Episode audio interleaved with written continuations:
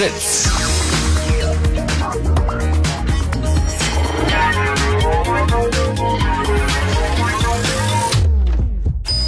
Blue Moon. Die zwei Sprechstunden.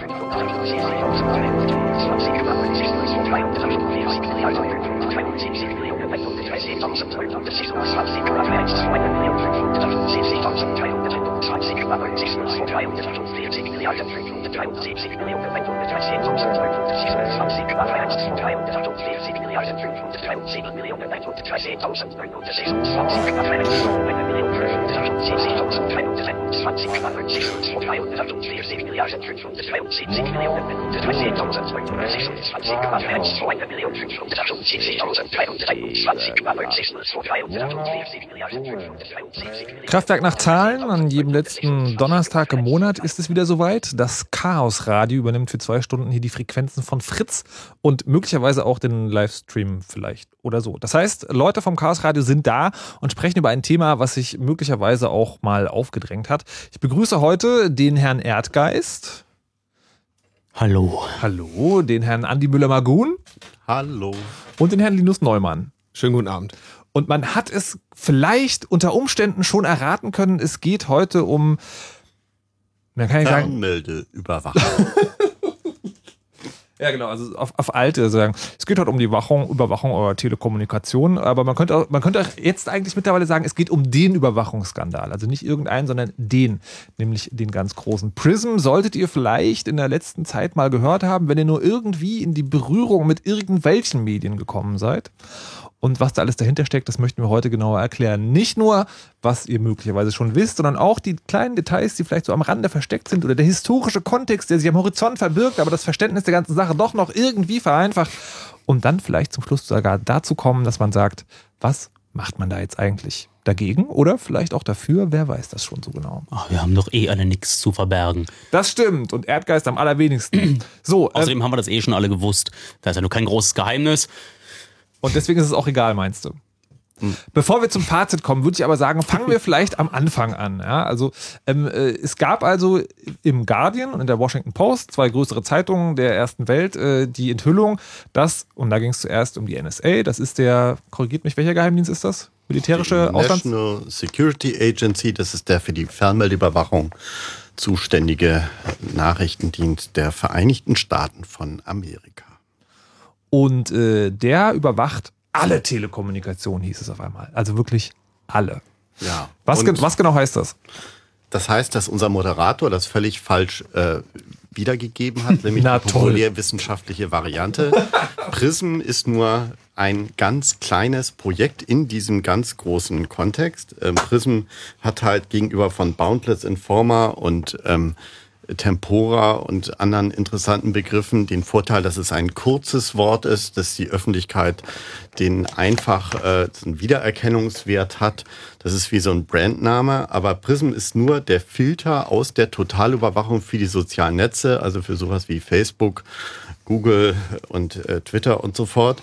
Ähm, die, äh, der eigentliche sozusagen ähm, Apparat nimmt halt weltweit alles mit, was er kriegen kann, speichert das auch vollständig. Das heißt, hier wird nicht mehr gezielt irgendjemand überwacht, sondern ähm, man nimmt einfach alles mit, was man kriegen kann und dann filtern die eben mit verschiedenen Programmen und visualisieren mit verschiedenen Programmen raus. Zum Beispiel, wer mit wem telefoniert, wer mit wem E-Mail-Verkehr und sonstiges hat, das, was man als Metadaten oder als Verkehrsdaten auch bezeichnet.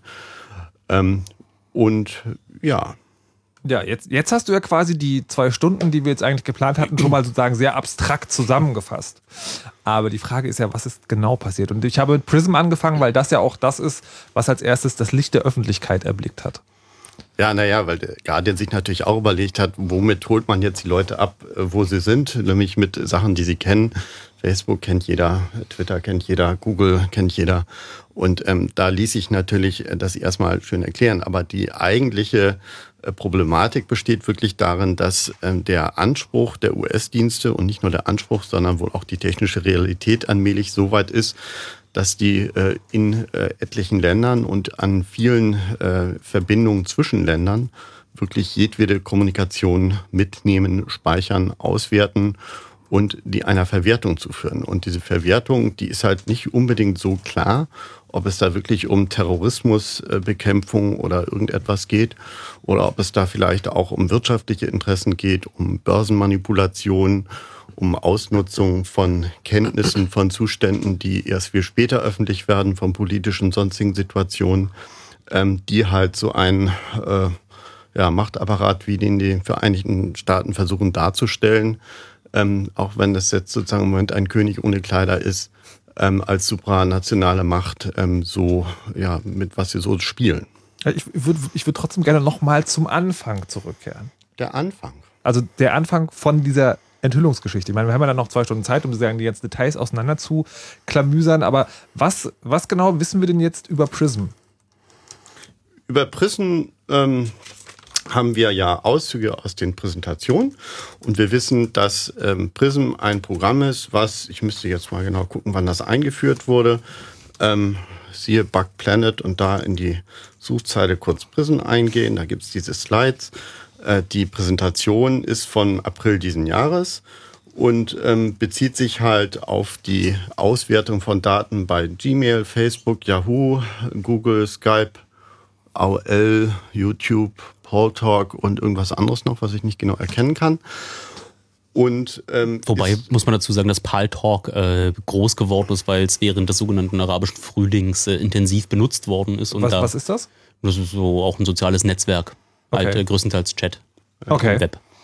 Und ähm, gleich auf der zweiten Folie äh, werden dann sozusagen, wird dann äh, mit Genugtuung festgestellt, dass ja die meiste Internetkommunikation des Planeten durch die USA durchfließt, also sei es von Europa, Afrika, Asien, Lateinamerika oder eben den Vereinigten Staaten selbst.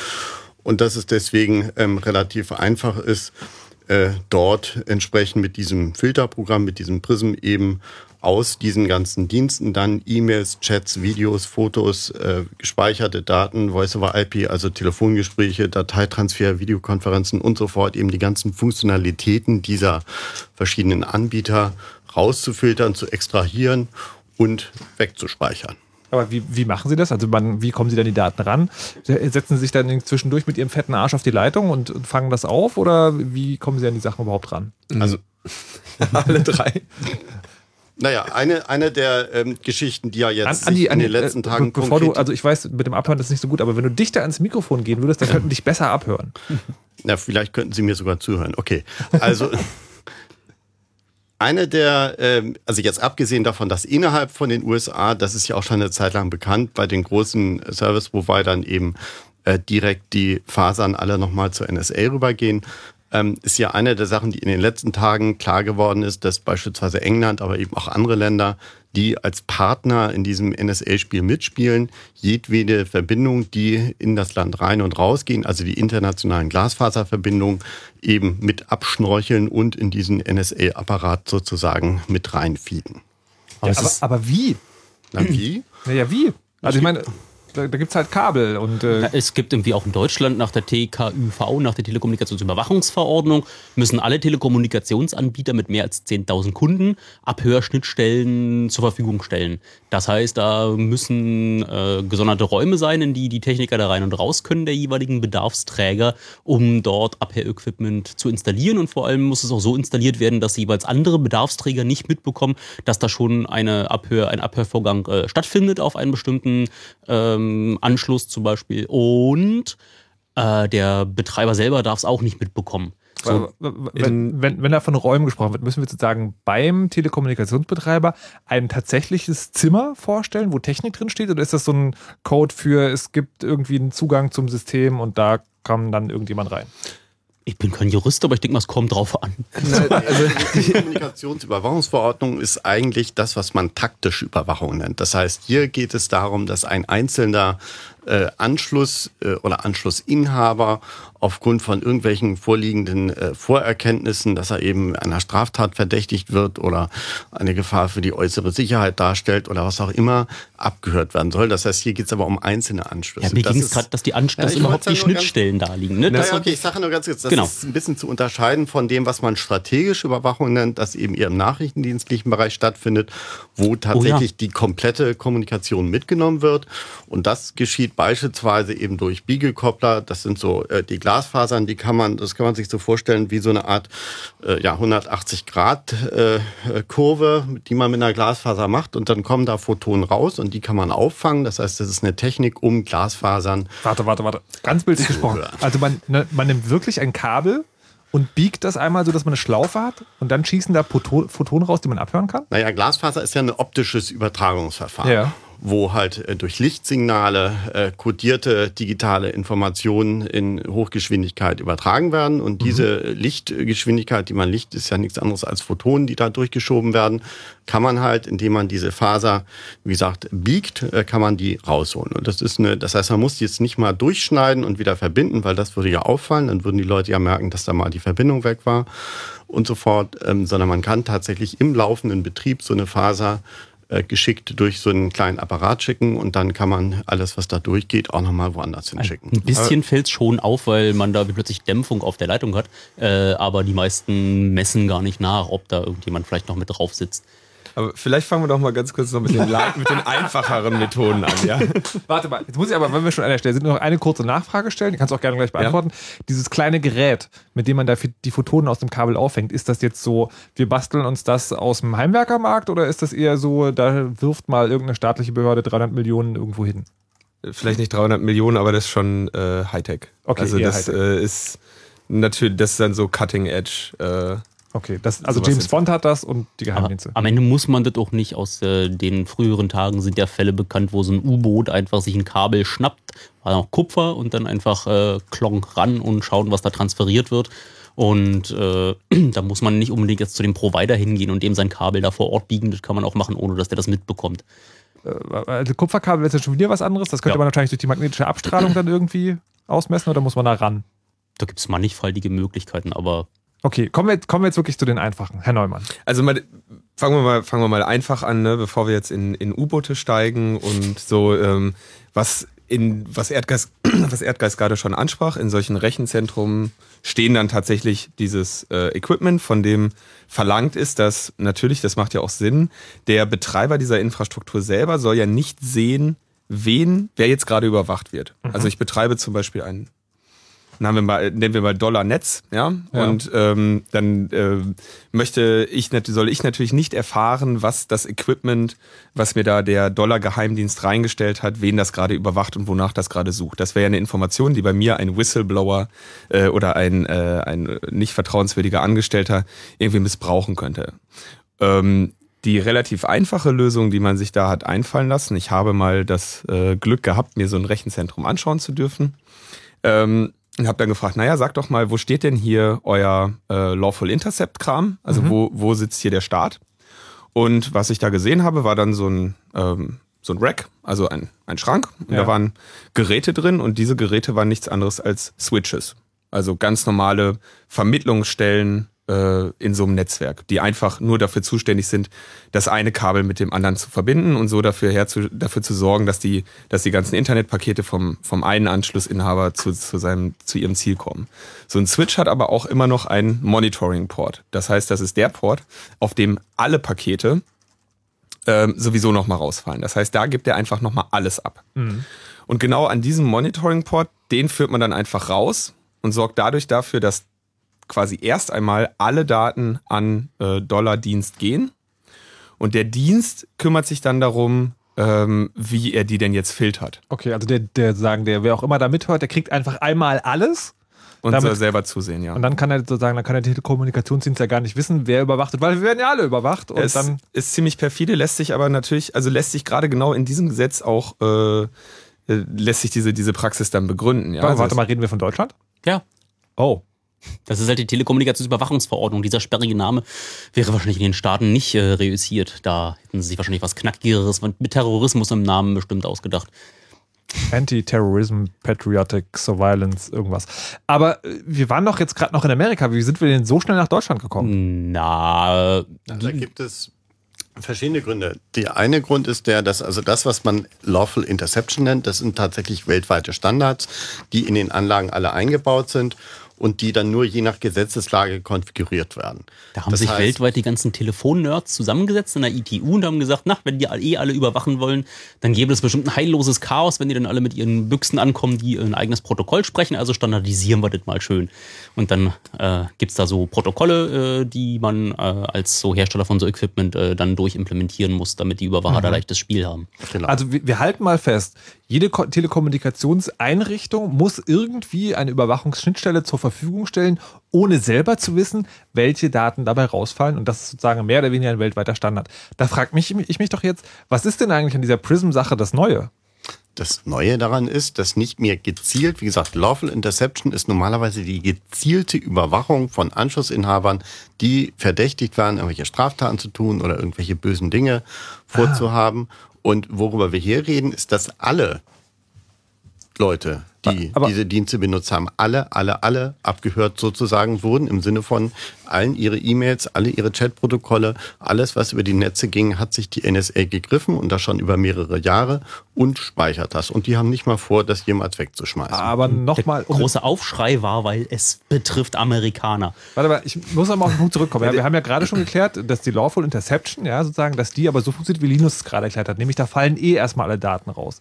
Der Haken war, oder der Punkt war vorher sozusagen, da fallen zwar alle Daten raus, die Behörden, die da mithören, dürfen aber nur die Daten bestimmter zu überwachender In der Personen verwenden. Theorie brauchst du dazu dann einen Gerichtsbeschluss, um das zu tun. Ja. Wenn du aber eh niemandem Rechenschaft pflichtig bist, wenn du, wenn der äh, Betreiber das nicht Warte, mitbekommt, Sag mal einmal ja oder nein sozusagen. Also die Daten sind zwar alle bei dem Dienst angekommen, er durfte sie aber nicht benutzen. ha, Er, Wer durfte sie nicht benutzen jetzt? Der Dienst. welcher, der deutsche Dienst oder der? Äh, Also bei, in Deutsch, Im deutschen Fall ist das zum Beispiel so, dass die bei, also wir haben einen, einen kleinen Aspekt sowieso die ganze Zeit außen vor gelassen, Ja. das ist auch bei Prism, dass ähm, das Ganze nur gilt für Kommunikation, bei der mindestens ein Kommunikationspartner nicht in den USA ist. Ja, also NSA ist ein Auslandsgeheimdienst Ja. ähm, für, für derartige Aufklärung. So, aber das Ganze steht und fällt oder äh, fällt natürlich in dem Moment ineinander zusammen, wo sowieso alles erstmal rausgeblasen wird und Ja. dann beim Dienst sortiert wird. Und was sich jetzt eigentlich nur geändert hat, ähm, ist das Wissen über das Ausmaß, was da stattfindet. Also dass man sich eigentlich nicht vorstellen konnte, dass die äh, so viel parallele ähm, Sortierkraft haben, um irgendwie diesen, also da kommen ja wirklich sehr, sehr viele Ja. Daten, dass sie es schaffen, die so schnell zu sortieren. Ähm, und natürlich müssen sie auch eine ganze Menge wegwerfen. Also du willst zum Beispiel nicht den File-Sharing-Traffic haben und so. Natürlich haben sie irgendwie relativ schnelle Vorfilter, um dann dafür zu sorgen, was, was für sie dann wirklich interessant ist und was nicht. Die können sie aber natürlich die ganze Zeit ändern. Ja, und, wa- was sich geändert, was sich, was quasi jetzt neu ist, erstmal so für, für uns, ist, glaube ich, einfach nur äh, das Ausmaß, in dem das stattfindet und auch gespeichert wird. Nochmal kurz zum deutschen Fall.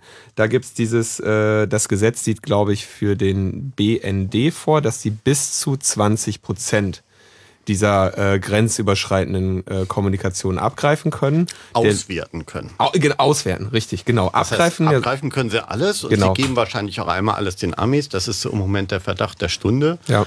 Aber in der Tat im Gesetz steht, auswerten dürfen sie nur 20 Prozent, die Deutschen.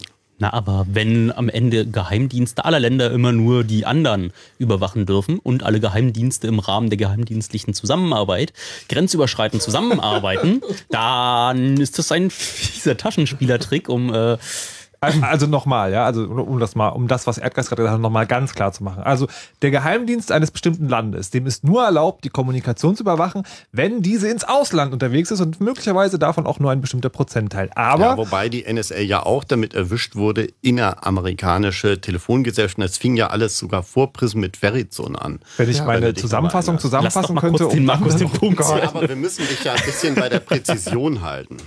Ja, aber die habe ich ja gerade versucht herzustellen. Gut. Jetzt bin ich schon wieder ganz durcheinander. Also der Punkt ist, die Dienste, also die Dienste bekommen alle Daten und unterteilen sie dann in die Sachen, die sie eigentlich dürfen. Aber vorher schicken sie den anderen Diensten und die dürfen ja dann damit arbeiten, weil es ist ja alles die auswendiges sammeln die Zeug. im Zweifel auch selber. Aber Okay, so, wie, Ja. wieso ist die NSA, NSA jetzt mit heruntergelassener Hose dabei erwischt worden, dass sie auch Amerikaner spionieren? Was ist da passiert? ah, Da ist ein ehemaliger Angestellter eines Subkontraktors, ähm, der als Systemadministrator tätig war. Der hat offenbar nicht nur Zugriff sich verschafft auf die Materialien, die äh, ihm im Rahmen seiner eigenen Aufgaben äh, so über den Tisch liefen, sondern auch alles, wo er technisch Zugriff hatte. Das hat er sich alles schön fein säuberlich kopiert. Dann ist er nach Hongkong geflogen und hat angefangen, das Journalisten zu geben. Also über die Journalisten oder den Journalisten können wir auch nochmal gleich genauer sprechen. Ähm, wie vertrauenswürdig ist der eigentlich? Glenn Greenwald, äh, Glenn Greenwald Nein, ist nein, nein, nicht der Grant Greenwald, sondern der Snowden, der Edward Snowden. Wie vertrauenswürdig ist der als Quelle? Naja, die Materialien sprechen ja für sich. Also insofern, ähm, also ich kenne ihn persönlich nicht, aber ich habe bislang den Eindruck, und er hat ja auch in seinem Video, ähm, in diesem ursprünglichen Video eigentlich seine Motivlage äh, sehr plausibel und mit sehr klaren Worten dargestellt. Also ich würde sagen, hinreichend vertrauenswürdig. Okay, dann ist der Glenn Greenwald. Wer ist das? Das ist ein äh, US-amerikanischer Journalist, der für den Guardian äh, die US-Ausgabe arbeitet, der schon vorher mit Wikileaks äh, zusammengearbeitet hat, dort Geschichten aufbereitet hat und der äh, wurde dann von äh, Snowden kontaktiert. Das ging erst schief, weil Greenwald kein PGP konnte. Und ein halbes Jahr später haben sie es dann doch geschafft, miteinander in Kontakt zu kommen und Grant Greenwald äh, hat dann die Kommunikation, ähm, die ihm da auf den Tisch gelegt worden ist, äh, schon mal so grob vorgesichtet, in was den meisten Eindruck erstmal macht und äh, hat dann jetzt so die, ich glaube, die fünfte Geschichte schon äh, rausgehauen, die er da aus den zusammengesammelten Dokumenten äh, rausgeholt hat. Wie vertrauenswürdig ist der als äh, sozusagen journalistische Bearbeitung der Quelle? Der ist ähm, ein. Schon sehr lange mit dem Themengebiet vertraut, hat schon sehr lange die Überwachungsinfrastruktur angeprangert und hat sich einen sehr guten Ruf dadurch verschafft, dass er immer extrem glasklar argumentiert. Ja. Und er ist auch Anwalt. Das heißt, das ist ja nicht unbedingt was Gutes. Ja, deswegen. Ja, ich meine, muss, muss man auch wissen.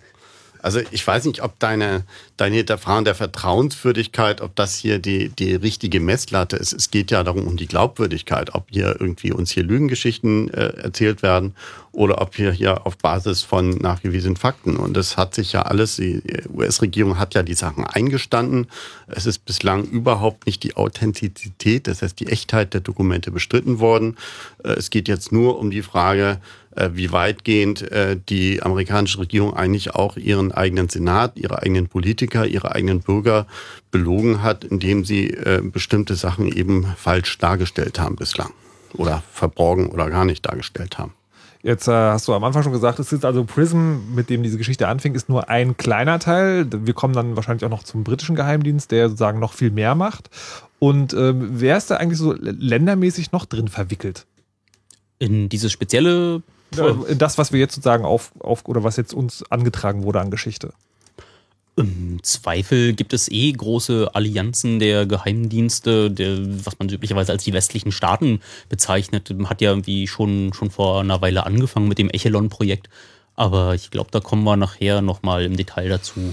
Da mhm. geht so Neu Neuseeland, Australien, Großbritannien, die USA, Deutschland ist dann wie auch mit dabei, so als Zulieferer und bekommt da auch äh, Auswertungen dann im Tausch dafür. Also das heißt, wir wissen jetzt konkret gerade nur von den USA und Großbritannien, aber der Verdacht oder die, die Erkenntnis aus vorherigen Geschichten ist sozusagen, dass die eh alle miteinander reden. Naja, es gibt ja bei der, äh, eine der Veröffentlichungen enthielt ja so eine Heatmap. Das war bei dem Projekt Boundless Informer, also bei dem Abgreifen der internationalen Telekommunikation über die Fasern. Und dort gab es ja so eine Weltkarte, wo der Grad der, des Abgreifens der Telekommunikation für die verschiedenen Länder dargestellt war und wo interessanterweise Europa als das am best überwachteste Land äh, innerhalb von Europa eben dargestellt war. Willkommen in Deutschland. Kein ordentliches Internet, aber alles überwacht. Na, es gibt hier halt juicy Targets. Es gibt ja, wenn man jetzt mal äh, unterstellt, dass äh, die Geheimdienste dort auch schon ihre, ihrer lokalen Wirtschaft unter die Arme greifen, indem sie da gezielt auch äh, Informationen über Wirtschaftsunternehmen aus Deutschland äh, abgreifen. Dann gibt es ja hier viele, viele spannende Unternehmen, die äh, äh, man auch schon seit, keine Ahnung, 40 Jahren äh, in, hier, hier vor Ort belauscht und dann die Informationen dann ähm, ganz dezent weitergibt. Und das begründet dann wohl auch, warum äh, es hier besonders äh, heiß ist. Auch, dass äh, in Deutschland ja auch die vier Besatzermächte schon seit einer Weile ähm, ganz offen überwachen durften. warum das? Wir haben so einen Krieg verloren. ja, nein, aber also konkret? Konkret gab es äh, mit dem Ende des Zweiten Weltkriegs äh, mehrere Regelungen. Zum einen das sogenannte NATO-Truppenstatut, nach dem die ähm, Truppen, die hier in Deutschland stationiert waren, zu ihrem eigenen Schutz in Anführungszeichen äh, eigene Abhörbefugnisse hatten, das heißt selbst äh, überwachen gehen konnten. Und zum Zweiten gab es sogenannte Verwaltungsvereinbarungen mit den Alliierten, also mit den Franzosen, den Briten, den Amerikanern und den Russen, ähm, dass die äh, als Ergänzung, als geheime Zusatzvereinbarung zum G10-Gesetz die deutschen Nachrichtendienste, namentlich das Bundesamt für Verfassungsschutz und den Bundesnachrichtendienst anweisen konnten bzw. verlangen konnten, dass bestimmte Leute überwacht wurden und dann mussten die entsprechenden Nachrichtendienste das sozusagen mit ihren eigenen Mitteln, Wegen und juristischen Methoden tun und das dann den Alliierten übergeben. Und beide Vereinbarungen, also sowohl dieses NATO-Truppenstatut als auch diese sogenannten Verwaltungsvereinbarungen gelten bis heute fort. Wow. Und dann sind wir an dem Punkt, wo wir feststellen, dass ein Skandal, der vor zwei Wochen losging und der vielen von euch möglicherweise vorkam als was? Wir werden alle überwacht, schon eine sehr, sehr, sehr lange Geschichte hat, weil es einfach nur die aktuelle Ausprägung einer ja, Geheimdienstarbeit ist, die möglicherweise so schon länger stattfindet. Wir werden gleich mal einen kleinen Blick in die Historie der Telekommunikationsüberwachung werfen. Vorher gibt es aber das Fritz-Info mit Nachrichten, Wetter und Verkehr. Im kommenden Juli präsentiert Fritz bombastisch rockenden britischen Bombastrock. Für alle Fans von Muss ein absolutes Muse. Fritz präsentiert Muse. Sonntag, 14. Juli. News live in der Berliner Waldbühne. Solange es noch Karten gibt, gibt's Karten auch bei Fritz im Netz. News. Bombastisch rockender britischer Bombastrock. Mitten im Sommer. Also schlüpft ruhig schon mal in euer Bombaströckchen. Fritz. Immer gute neue Musik. Und das hört man. Um genau halb elf. Fritz Info. Nachrichten. Mit Golo Schmid. Im Fall des ehemaligen Geheimdienstmitarbeiters Snowden verschlechtert sich die Stimmung zwischen den USA und Ecuador. Das südamerikanische Land kündigte ein Zollabkommen mit der Regierung in Washington. Die USA hatten vorher selbst damit gedroht, den Handelsvertrag aufzulösen. Hintergrund ist, dass der amerikanische Ex-Geheimdienstmitarbeiter Snowden Asyl in Ecuador beantragt hat. Die USA wollen ihn vor Gericht stellen, weil er die Abhörprogramme von amerikanischen und britischen Geheimdiensten aufgedeckt hatte. In Brüssel hat der EU-Gipfel zur hohen Jugendarbeitslosigkeit angefangen. Die 27 Staats- und Regierungschefs wollen ein 6 Milliarden Euro schweres Hilfsprogramm auf den Weg bringen. Gut 5,5 Millionen junge Europäer haben keinen Job. Besonders dramatisch ist die Lage in Krisenländern wie Spanien oder Griechenland. Dort ist mehr als jeder Zweite unter 25 Jahren arbeitslos. Deutschland hat strengere EU-Regeln zum Klimaschutz blockiert. Auf Druck der Bundesregierung verschoben die Staats- und Regierungschefs das Abkommen über niedrigere Abgasgrenzwerte nochmal. Es sollte eigentlich heute beschlossen werden. Die Umweltschutzorganisation Greenpeace kritisierte, Bundeskanzlerin Merkel mache Politik für einige wenige Hersteller von Luxusautos. Die Grünen sprachen von einem Skandal. Der Präsident der BTU Cottbus Zimmerli wechselt an die Humboldt-Universität Berlin. Ab dem Wintersemester bekommt er eine Seniorprofessur, die extra für ihn eingerichtet wird. Er wird sich damit beschäftigen, wie Geistes- und Naturwissenschaften stärker zusammenarbeiten können. Zimmerli war sechs Jahre lang Präsident der BTU Cottbus. Wetter. Die aktuellen Temperaturen in Berlin-Steglitz 13, Köpenick 14 Grad, Brandenburg an der Havel, Wiesenburg jeweils 12 Grad und Eberswalde, Lübbenau jeweils 14 Grad. Heute Nacht bleibt es trotz vieler Wolken meistens trocken. Die Temperaturen gehen auf 11 bis 7 Grad runter. Der Tag morgen fängt dann sonnig an. Im Laufe des Tages sind aber Regen und Gewitter möglich bei maximal 20 Grad. Verkehr. Stadtverkehr Berlin 100 Stadtring zwischen Tunnel Innsbrucker Platz und Albuinstraße ist in beiden Richtungen die linke Spur wegen einer Baustelle gesperrt. Und 100 Stadtring Richtung Wedding zwischen Hallenseestraße und Dreieck Funkturm ist bis 5 Uhr nur eine Spur befahrbar. Und auch auf der A111 Stadtautobahn Zubringer-Oranienburg ist zwischen Weidmannsluster Damm, Hermsdorfer Damm und Schulzendorfer Straße in beiden Richtungen nur eine Spur frei. Grund ist hier eine Baustelle. Zum Verkehr in Brandenburg. A10 nördlicher Berliner Ring Richtung Dreieck Schwanebeck. In Höhe des Dreieck Pankow steht ein kaputter Laster. Dort staut es sich. Ansonsten rollt's euch eine gute Fahrt. Fritz ist eine Produktion des RBB. Und wenn ihr einen ganz bestimmten Song aus der Fritz-Playlist sucht, dann seht sie euch doch einfach an. Die Playlist auf fritz.de. Fritz.de. Und das Auge hört mit, Mann.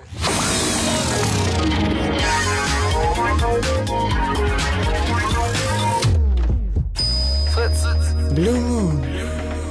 Die zwei Sprechstunden.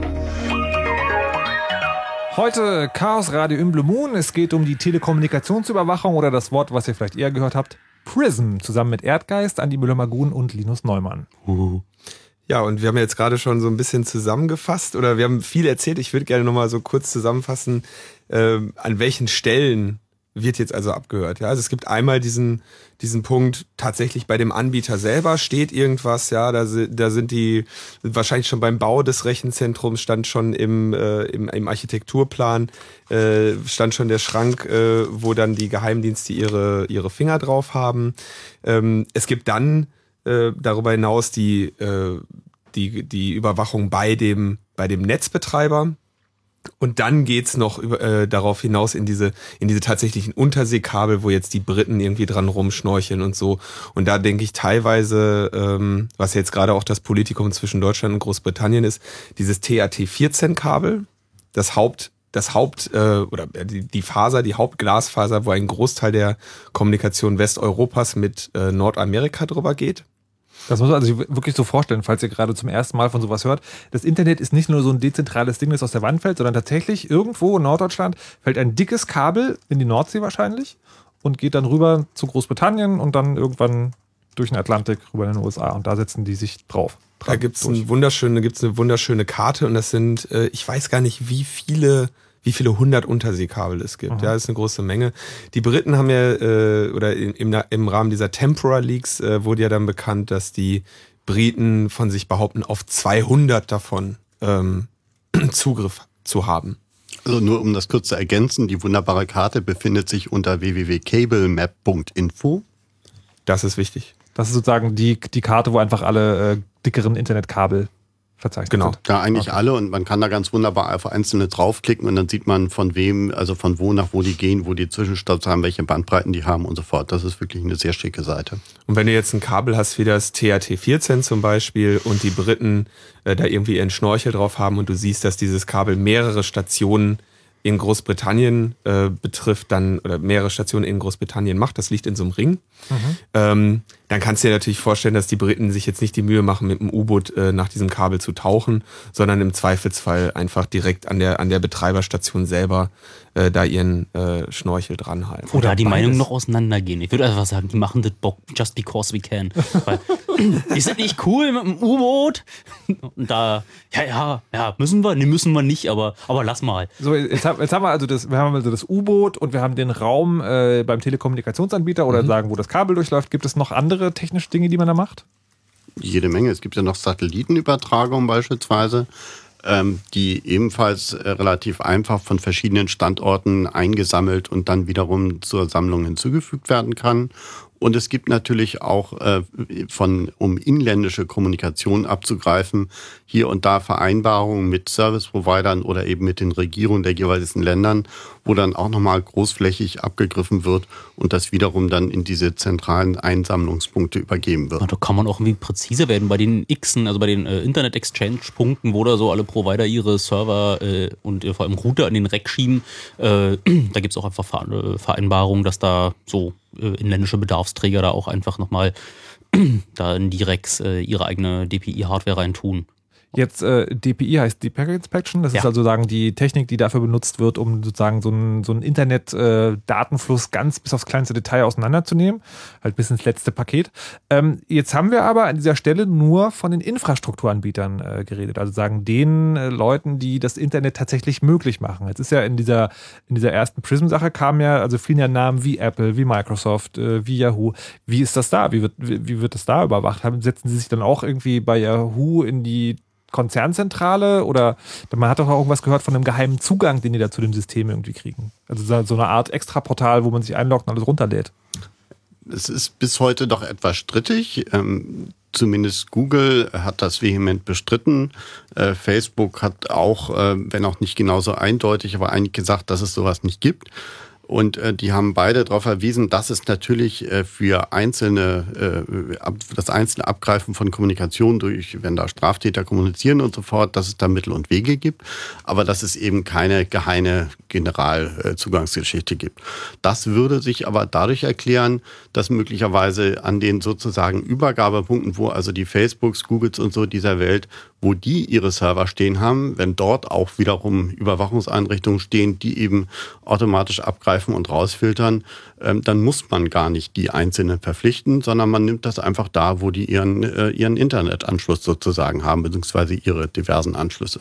Das heißt, das ist schon glaubwürdig, wenn die großen Firmen sagen, naja, wir haben damit überhaupt gar nichts zu tun. Na, ganz überhaupt können sie es ja nicht leugnen, denn zusätzlich gibt es ja noch diesen Foreign Intelligence Surveillance Act, ein äh, schönes US-Gesetz aus dem Jahr 1978, in dem äh, ja das Wort Foreign kommt da schon drin vor. Das heißt, da geht es um diese Auslandskommunikation. Und da können also dann Anträge gestellt werden. Wir hätten jetzt gerne einmal alle E-Mails von Person X. Mhm. Und da gibt es einen eigenen, ähm, ein eigenes Gericht für der US Foreign Intelligence Surveillance Court. Und wenn man dem einen Antrag stellt und sagt, wir möchten gerne die Daten von äh, diese und jene Daten haben, dann macht er da einen Stempel drauf und dann ist das ein Richterbeschluss und dann hat der jeweilige Diensteanbieter, also Facebook oder was auch immer, dem Folge zu leisten. Und da gab es ja jetzt auch ähm, im Rahmen dieser Debatte die größere, äh, die größere ähm, Ankündigung von Google, da mehr Transparenz reinzubringen, wie viele von diesen Anfragen sie bekommen. Und da war doch auch dann irgendwie die Rede davon, dass sie das gar nicht dürfen. Genau. Sie unter, also sie dürfen, sie müssen diese Daten rausrücken, dürfen aber niemandem davon erzählen und dürfen auch nicht dagegen klagen, weil dann hätten sie ja jemandem davon erzählt. Na, das ist ja eine alte Geschichte. Also das kennen wir ja schon von äh, von den von den äh, von dem äh, von dem Gerichtsverfahren, was Rob Gongreib, Birgitta Jonsdottir, Jake Applebaum äh, geführt haben. Wegen? Äh, wegen eines solchen Requests auf ihre Daten bei Twitter. Und Twitter hat dann irgendwie dagegen geklagt und hat dann diesen Request öffentlich gemacht und dann konnten äh, die betroffenen Personen, die also allesamt mit zu einem Zeitpunkt mal mit äh, WikiLeaks in Kontakt standen, ähm, sich dann irgendwie gerichtlich dagegen wehren, dass diese Daten rausgegeben würden. Das hört sich alles sehr äh, geheimniskrämerisch und nicht so doll demokratisch an. Also dieser, dieses Gericht, von dem du gerade erzählt hast, der FISA, ist das denn sozusagen wie so ein Gericht, wo man hingehen kann und sagen kann, so hier, ich will jetzt auch mal eine Anklage machen? Oder ist das auch das ist ein geheim tagendes Gremium, dem die Anträge auf Überwachung vorgelegt werden und wo sich jetzt herausgestellt hat, die letztjährige Statistik sah so aus, dass 1789 Anträge gestellt wurden und 1789 Anträge genehmigt wurden. Das heißt, man hat nicht den Eindruck, dass es ein normales Gericht ist, das irgendwie Fakten prüft und auch mal Nein sagt, sondern die winken durch. Und äh, Geheimtagen heißt, man, man kann diese Beschlüsse auch nirgendwo nachlesen. Das würde ja wahrscheinlich. Das, sondern man kann auch die Entscheidungen zu fällen auch nicht öffentlich. Das heißt, äh, du hast normalerweise nicht mal Kenntnis davon, dass es einen solchen äh, Beschluss gegeben hat, es sei denn, du bist unmittelbar betroffen. Da steht halt nur, das Gericht hat beschlossen und du musst jetzt machen. Das ist eine Stempelbude.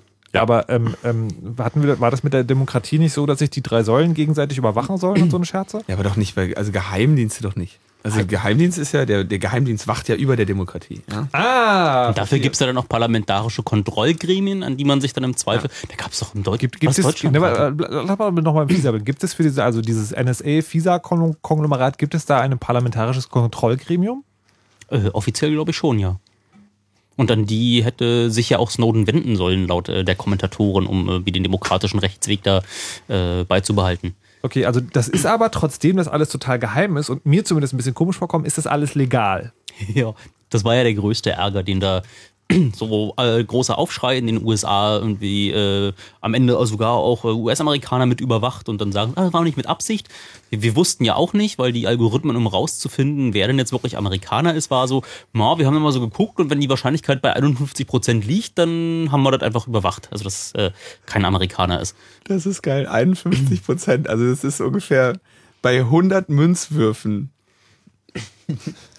ja, und ein Prozent. Ja. Und dann, das, das plus ein. Ja. Das plötzlich macht es dann auch Sinn, warum Facebook einem dann immer ganz schlimm nach seiner Telefonnummer fragt und äh, wie in welcher Stadt man denn wohnt und so. Und plötzlich macht das alles Sinn. So, äh, da will man eigentlich sagen, dass man US-Amerikaner sei und äh, sonst wo wohnt und dann vielleicht noch eine plausible Telefonnummer eintragen, damit man zumindest äh, rein juristisch nicht äh, von den Geheimdiensten der USA überwacht werden. Naja, Aber wenn da ein Prozent Zweifel besteht an deiner. Ja. Aber bringt de facto gar nichts. Also ja. wer das bei der nächsten Fritz-Werbepause hier nochmal sich äh, grafisch angucken möchte, mal kurz auf bugplanet.info gehen, dort in die Suchmache US eingeben und da gibt's ganz unten einen Link auf ein Video, das ist so zwei Minuten lang, dass das kurz äh, nochmal illustriert, wie diese Gerichtsentscheidung fällen und wie, der, äh, wie die Prozedur läuft.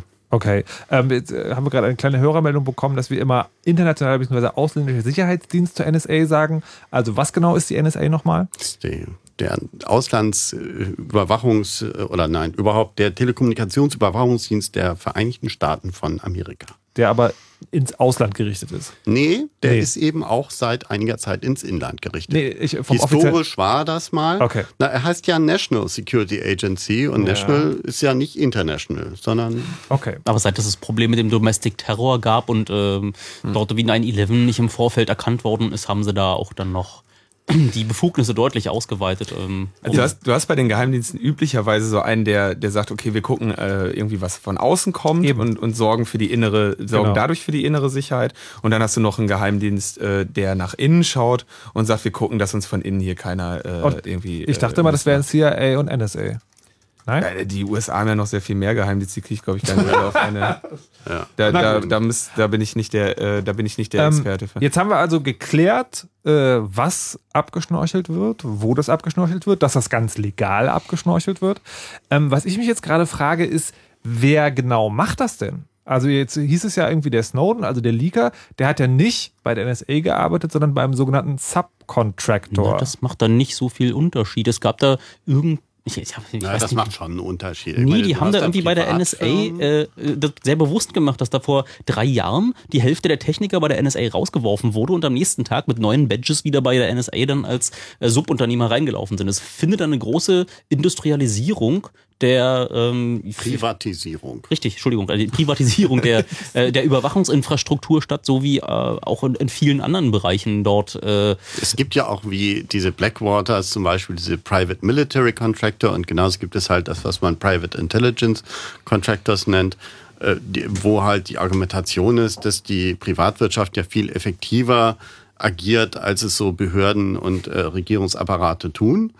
Und ähm, entsprechend kann man denen ja mehr Geld bezahlen. De facto gibt es aber das, was man in Amerika die Revolving Door nennt, also eine Drehtür, wo dauernd äh, Leute auch in hohen Positionen zwischen den hohen äh, eben nachrichtendienstlichen Positionen und der Geschäftsführung beziehungsweise den Gesellschafterstrukturen dieser Privatunternehmen hin und her wechseln. das gibt es in Also Deutschland ich, ja auch. ich halte mal fest, wir haben eine äh, totale Telekommunikationsüberwachung, die von einem geheimen, nicht öffentlich demokratisch legitimierten Ding äh, gesteuert wird und das wird aber nicht von einem staatlich betriebenen Geheimdienst durchgeführt, sondern von einem Subunternehmen, das dieser Geheimdienst angestellt hat. Naja, in diesem Fall war es ja so, dass der Subkontraktor halt in einer Station, die schon offiziell eine NSA-Station ist, äh, da Analysten äh, unterhält und äh, teilweise auch technische Strukturen betreibt. Also das vermischt sich ein bisschen.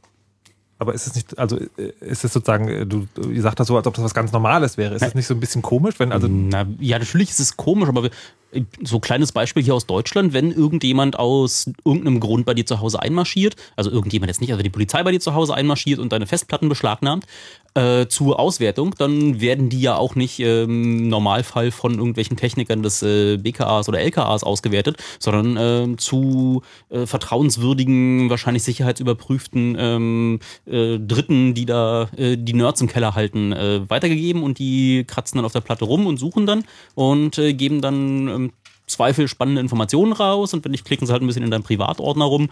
Äh, weiß man ja alles nicht. Also es ist auch in Deutschland jetzt nichts Neues und in den Staaten ist es halt genauso, dass äh, man dann einfach unterschreibt, äh, da tut man das und das und das nicht und die Firma, bei der der Snowden gearbeitet hat, die hat ja auch am Ende gesagt, das ist eigentlich mit unserem Code of Conduct nicht vereinbar, was der da gemacht hat, nämlich irgendwie die Informationen von unserem Kunden, was dann irgendwie die NSA ist, dort äh, jetzt in die Öffentlichkeit zu geben. Das, das fanden die scheiße und haben den irgendwie auch, glaube ich, erstmal abgemahnt. Äh, ja, ich bin, das ist wieder einer der frustrierenden, frustrierenderen Chaosradios, die ich gerade hier mitmache, äh, weil es so ein bisschen desillusioniert. Ähm, jetzt, äh, okay, also es gibt sozusagen so eine Schattenwirtschaft, sage ich mal, Schattenwelt, die uns alle komplett überwacht. Okay, ähm, haben wir jetzt geklärt. Äh, Die, Die, haben alle ganz herrlich selbst in die Tasche wirtschaften, weil das Tolle bei diesen halb privaten Strukturen ist ja auch noch, dass das alles unter Geheimhaltung ist. Das heißt sowas wie Korruption oder Überberechnung. von Nein, nein, die Geheimhaltung ist nur, damit der, Ter der Terrorist nicht weiß, was Ah, wir vorhaben. Also ich halte, also sagen, die, die Budgets sind also auch geheim. Ja, ja, klar. Okay. Also der, äh, der BND zum Beispiel, der wollte jetzt Nein, mal schnell 100 Millionen haben. Da kann man schon, vielleicht stellen die dann endlich mal Personal ein, das was drauf hat. Ja gut, also der, der kann man vielleicht noch ganz kurz erzählen, dass der BND im, äh, ich glaube, der letzte Bericht des parlamentarischen Kontrollgremiums geht ja, glaube ich, um 2011. Da haben sie ja 290 Millionen E-Mails, SMS und so weiter analysiert Oh ja, das war zu viel, ne? Ähm, und sind da ein bisschen an ihre Grenzen gestoßen, weil sie ihre, weil sie sind des Spams nicht Herr geworden. Sie, da, ähm, also der, der BND, äh, ich weiß jetzt nicht, ob das einfach auch dazu äh, gehört, irgendwie seine eigenen Fähigkeiten im eigenen Land ein bisschen runterzuspielen. Ähm, aber äh, die scheinen sich da im Moment noch ein bisschen, ähm, bisschen ungeschickt angestellt zu haben, zumindest vor ein paar Jahren. Ähm, und wollen deshalb natürlich jetzt mehr stellen. Sie wollen, glaube ich, was waren das, 100 oder 500 Personen anstellen ähm, und natürlich auch neue Hardware kaufen, denn ähm, mit diesen 290 Millionen E-Mails waren sie ja weit, bei weitem noch nicht an dem äh, rechtlich zulässigen Maximum von 20 Prozent. Das heißt, sie bleiben hinter ihren äh, rechtlichen Kompetenzen zurück. Und immerhin haben sie ja in diesem Jahr 290 relevante E-Mails gefiltert, die also wo tatsächlich dann ähm, 290.000. nein 290 sind am Ende im bist Filter du, hängen bist du geblieben. sicher, dass da keine Nullen fehlen? Nein, 290 waren relevant. Wie viel hat das gekostet? Äh, den Preis habe ich jetzt gerade nicht im Kopf. Okay. Das ist ja, da ist ja so, auch ein also Rattenschwanz an Jahren dran, was man äh, da als sein Geld für ausgegeben hat. Aber wo wir gerade dabei sind, es gibt also sagen ganz viele Daten, die anfallen und möglicherweise stellen sich da andere Agenturen cleverer an als die bei uns. Ähm, aber egal, wie genau wird denn dieses ganze Zeug analysiert? Also nach welchen Kriterien? Ihr habt ja jetzt schon so ganz grob gesagt, also es gibt irgendwie dieser Würfel, der entscheidet, ob man jetzt Amerikaner ist oder nicht, also ob man überwacht wird oder nicht. Und dann gibt es sagen, gibt es einfache Möglichkeiten, um sowas wie File-Sharing-Traffic rauszuwerfen. Aber dann hat man diese ganzen Daten von ganz vielen Personen. Wie wird daraus dann etwas gemacht, was, was ein Geheimdienst oder, oder ein Mensch oder ein Analyst überhaupt verwenden kann? Na, ich glaube, wir hatten hier vor zwei oder drei Sendungen, hat man den Joscha zu Besuch gehabt, der mal so ein bisschen was über Expertensysteme und äh, künstliche Intelligenz und äh, die ganze Technologie dahinter erzählt hat, äh, wo er auch ein bisschen frustriert erzählt hat, dass es immer so ein, ein Flavor of the Day in der äh, KI-Forschung gab, der dann plötzlich mit Drittmitteln beworfen worden ist. Und diese Expertensysteme, da kam plötzlich äh, aus den unterschiedlichsten Gründen ganz ganz viel Geld, was draufgeworfen worden ist. Ähm, und da wurde eigentlich das Data Mining, was heutzutage so in der Privatwirtschaft äh, benutzt wird, um, also von Facebook, meine Facebook ist ja eigentlich auch nur ein Geheimdienst und blubbert jetzt wahrscheinlich rum, dass äh, andere Geheimdienste auch äh, an ihre Daten ran wollen, ohne zu bezahlen oder so. Und mhm. ähm, Facebook macht da ja auch nichts anderes, als diese ganzen Algorithmen drüber laufen zu lassen, um dann wie für dich relevante Informationen äh, dir zu kredenzen. Und Google macht das ja auch. Also es ist ja nicht so, dass wir mit riesigen Datenmengen. Naja, na gut, aber sozusagen, aber Google und Facebook, wenn die sozusagen, wenn die über unsere persönlichen Daten drüber gehen, dann habe ich ein sehr klares Bild davon, was die wollen. Die wollen nämlich mich einsortieren in eine Schublade, wo drauf steht, ist 20 Jahre alt, hat 5 Millionen Euro zur Verfügung und kauft gerne lila Seife. Deswegen präsentieren wir ihm jetzt lila Seife-Werbung. Jetzt ersetzt so. das mal durch, ist 20 Jahre alt, ist irgendwie arabischstämmig und äh, keine Ahnung, irgendwie ist äh, einen langen Bart Findet und die Regierung doof. und hat irgendwie gerade irgendwie in irgendeinem äh, in irgendeinem Landwirtschaftsmarkt größere Mengen äh, Salpeter. so so, bing, bing, bing, bing, bing. Also was da irgendwie Google tut, was Facebook tut und was dann die Geheimdienste da von ihren Daten wollen, ist da eigentlich nur. Aber das Tolle ist, du kannst ihm auch die Salpetersäure werben anderen. Das heißt, du kannst die Terroristen züchten. So Kunden, du musst die, mal die Vorteile sehen. Kunden, die die Salpetersäure gekauft haben, haben auch äh, äh, Wecker gekauft. Kunden, die diesen Artikel lasen. Wie, aber, aber äh, also ich muss, ist das wirklich alles? Also sagen man, man, Nein, man baut so ein riesiges. Das ist längst nicht alles. Okay. Aber ich wollte irgendwie nur mal ganz kurz, äh, man, man hört ja immer ziemlich oft, wer soll denn das alles lesen? Und das kann man irgendwie eh nicht alles filtern und äh, wer ja. soll sich denn für das interessieren, was ich da tue? Aber in Wirklichkeit ist äh, einfach große Datenbank, tust da alles rein und lässt da irgendwie mal gern köcheln. Und wenn du es genug korrelierst, dann, naja, irgendwann sind auch langweilige Personen mal spannend und äh, irgendwann sind plötzlich äh, ehemals langweilige Aktionen äh, rücken dann in den äh, in den komischen Fokus, wo irgendwas, was du in deiner Jugend also getan hast, plötzlich. hat das Ganze ja die United Stasi of America genannt.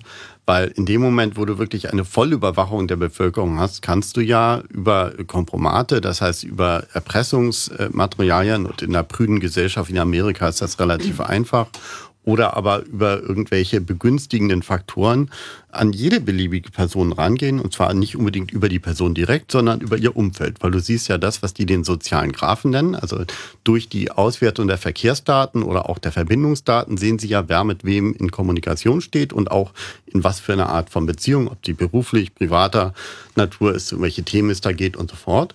Und entsprechend können sie eigentlich beliebig äh, sich an Personen, wie sie sagen, heranspielen. Das ist so ein nachdienstlicher Ausdruck ähm, für strategische und taktische Spielchen, wo man dann eben eine Person äh, zu irgendwelche Leute heranführt, irgendwelche Ideen gibt, äh, ihnen genauso wie die Marketingwirtschaft das bei den sozialen Netzen macht, ihnen eben irgendwelche Produkte oder Dienstleistungen aus kommerziellen Gründen reindrückt, eben aus Kontrollinteressen irgendwelche politischen Maßnahmen äh, nahelegt. Äh, vielleicht bleiben wir noch mal ganz kurz bei dem, bei dem technischen Teil, also diesem Big Data. Ne? Also der, der, der, was ich eigentlich haben möchte, ich will natürlich so viele Daten wie möglich haben und möchte die natürlich in irgendeiner Form für mich aggregieren und aufbereiten. Also es kommt da alles rein und ich sehe jetzt zum Beispiel, wer mit wem kommuniziert. Das ist schon mal eine sehr schöne Sache. Ähm, was aber spannender ist, sind dann so Profile zu bilden, ja. Und die kannst du natürlich nach jedem einzelnen Kriterium machen.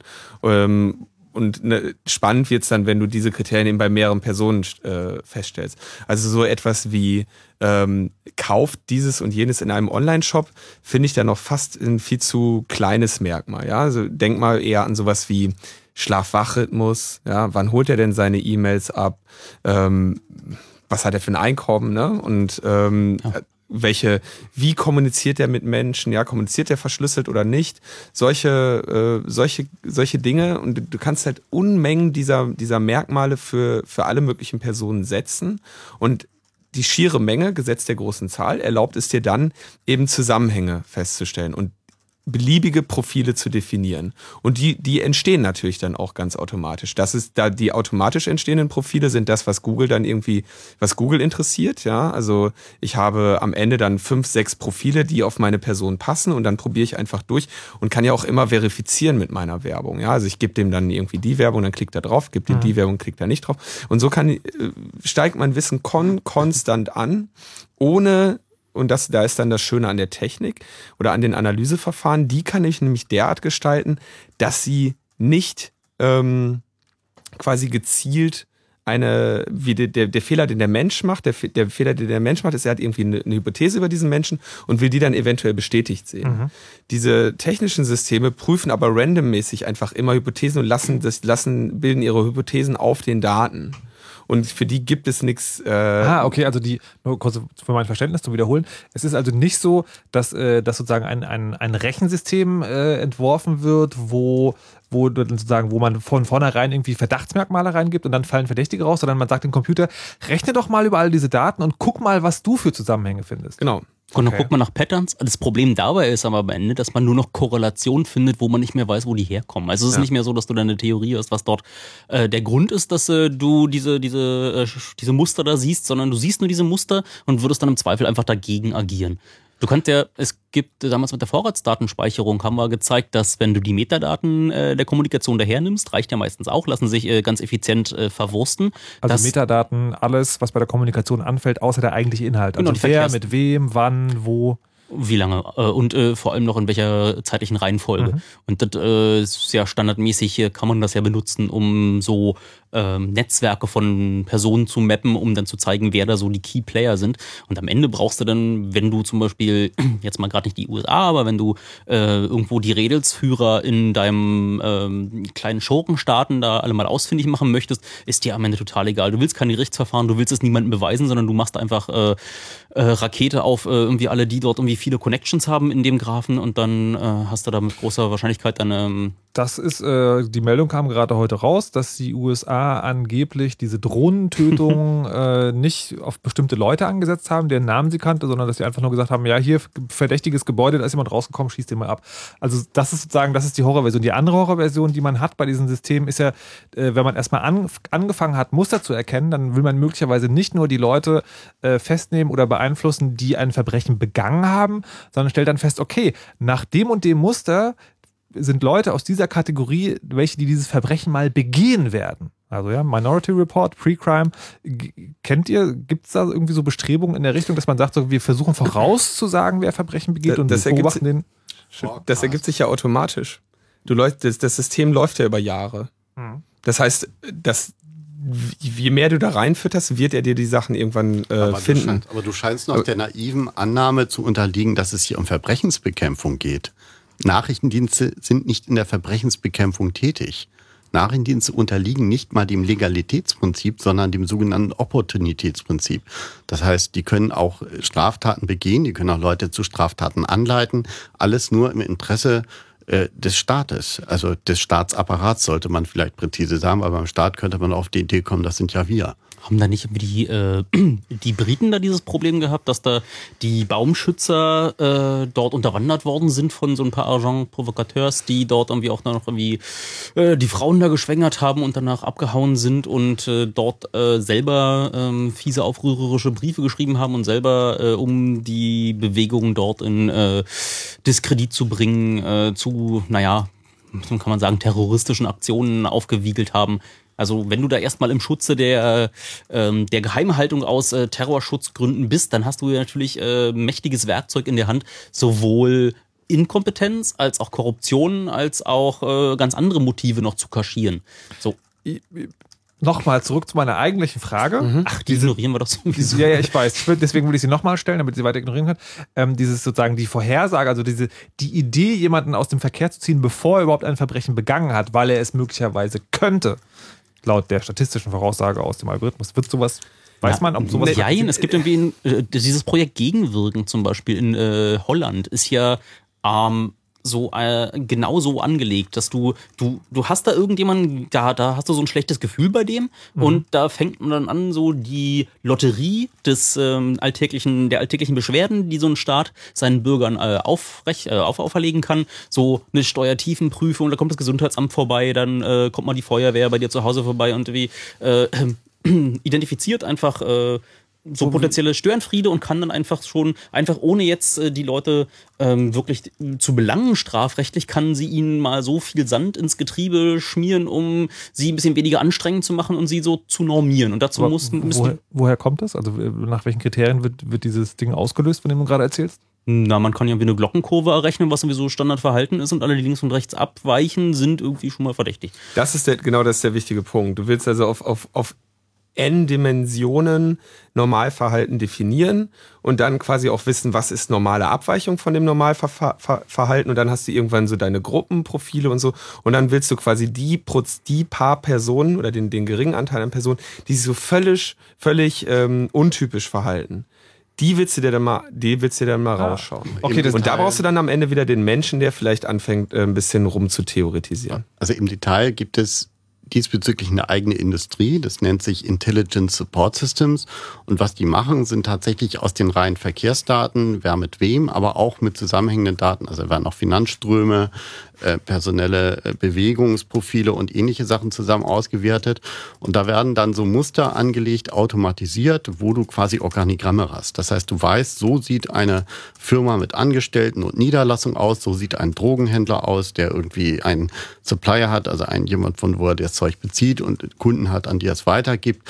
Da gibt es bestimmte äh, Muster, mit denen solche Kommunikation in verschiedenen Branchen abläuft. Und dann kannst du, wenn du diese Muster hast, nach den Mustern suchen. Das heißt, du gehst einfach, dazu ist dann so Vorratsdatenspeicherung toll.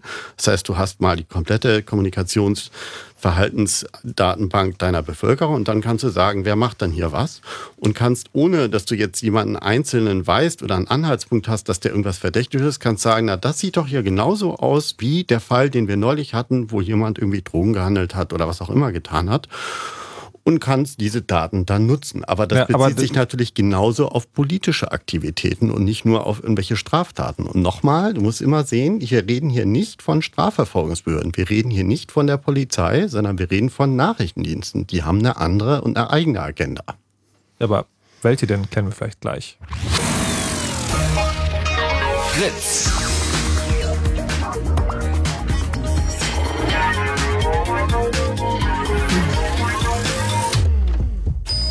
Blue Moon. Die zwei Sprechstunden. Heute Chaos Radio im Blue Moon und wir beschäftigen uns mit den großen Brüdern, mit Details der Telekommunikationsüberwachung, mit dem Überwachungsskandal, der in den letzten Wochen aufgedeckt wurde und dem wir mal ein bisschen in Detail auf den Zahn fühlen wollen.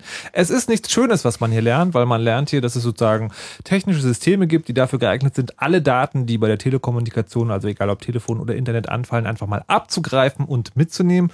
Und wir lernen auch, dass darauf große Software geworfen werden, die dann so eine Art Normalmenschen ausrechnen und diese Normalmenschen, diese sind gut und alle, die so ein bisschen unnormal sind, die sind schlecht und werden möglicherweise dann irgendwie mal nochmal gesondert überwacht oder vielleicht mal rausgezogen. Und das ist auch, auch A, total legal, also weil es gibt Gesetze, die das erlauben, die möglicherweise auch sehr alt sind. Und B ist es total geheim. Das heißt, niemand sozusagen, der außerhalb dieses Geheimdienst, möglicherweise so ein bisschen parlamentarisch, äh, was damit zu tun hat, weiß überhaupt, was da genau passiert. So, jetzt hat Andi schon mehrfach gesagt, so die, die Geheimdienste sind ja, weil man die naive Vorstellung vielleicht hat, dass es ja da, also im Prinzip äh, wird ja immer gesagt, es geht um die Sicherheit, Verbrechen, Terrorismus etc. Äh, Geheimdienste haben eine eigene Agenda, aber welche Agenda haben die denn?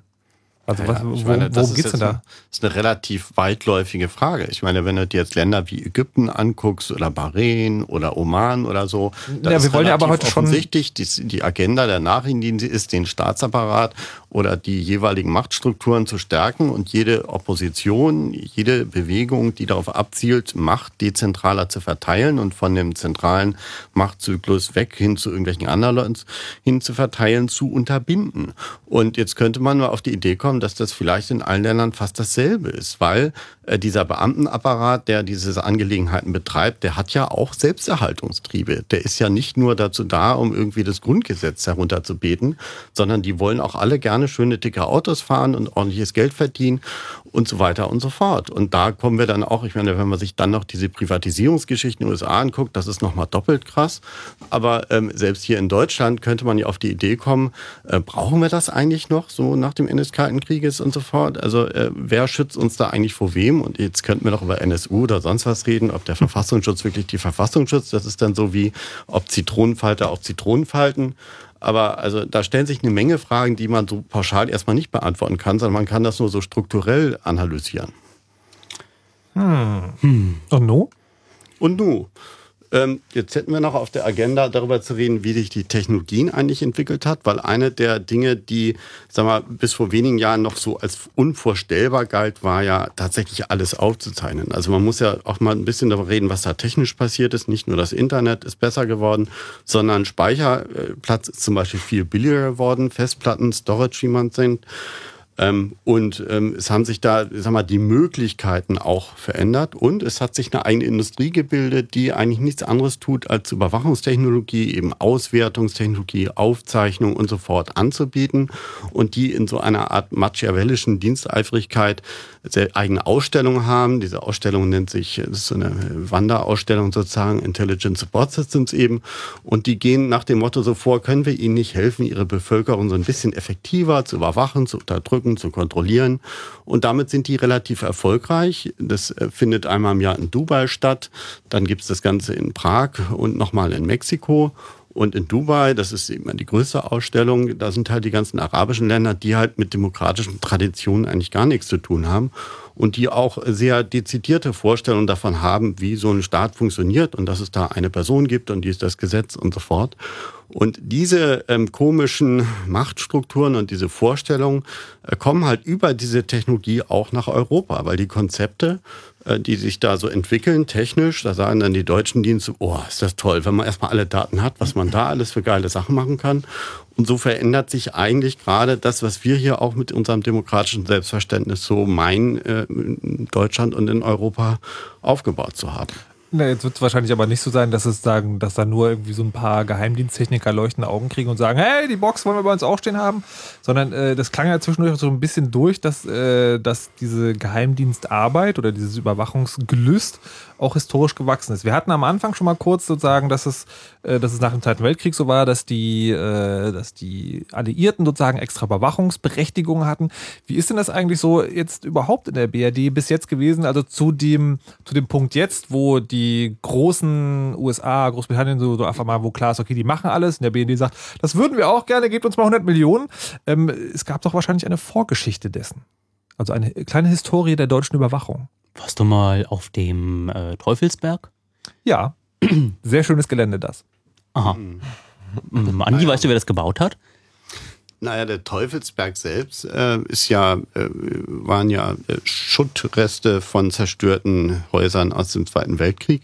Und auf denen haben die Amerikaner, also in diesem Fall nicht die NSA, sondern die sogenannte US INSCOM, ähm, das ist der äh, militärische ähm, Bereich der Nachrichtendienste, der Intelligence und Security Communications ähm, äh, betreibt, äh, haben eben eine große Schnorchelstation für insbesondere Kommunikation im Ostblock aufgebaut mit riesigen Randomen wo sie halt sehr weit, weil das war halt die Station, die zum Zeitalter des Kalten Krieges am nächsten am das, was sie Eisernen Vorhang, also die Mauer oder auch Iron Curtain genannt haben, äh, dran war. Das war halt unter 100 Kilometer am Eisernen Vorhang, äh, wenn ich es richtig äh, rekapituliere. Und die haben halt äh, über Richtfunkstrecken abgehört. Die haben äh, alle möglichen Methoden genutzt, um auch Radarstationen des Ostblocks nicht nur sozusagen wahrzunehmen, sondern auch mit ähm, so simulierten Radarbildern dann, um denen zum Beispiel Angriffe zu simulieren, die gar nicht stattgefunden haben. Das nennt man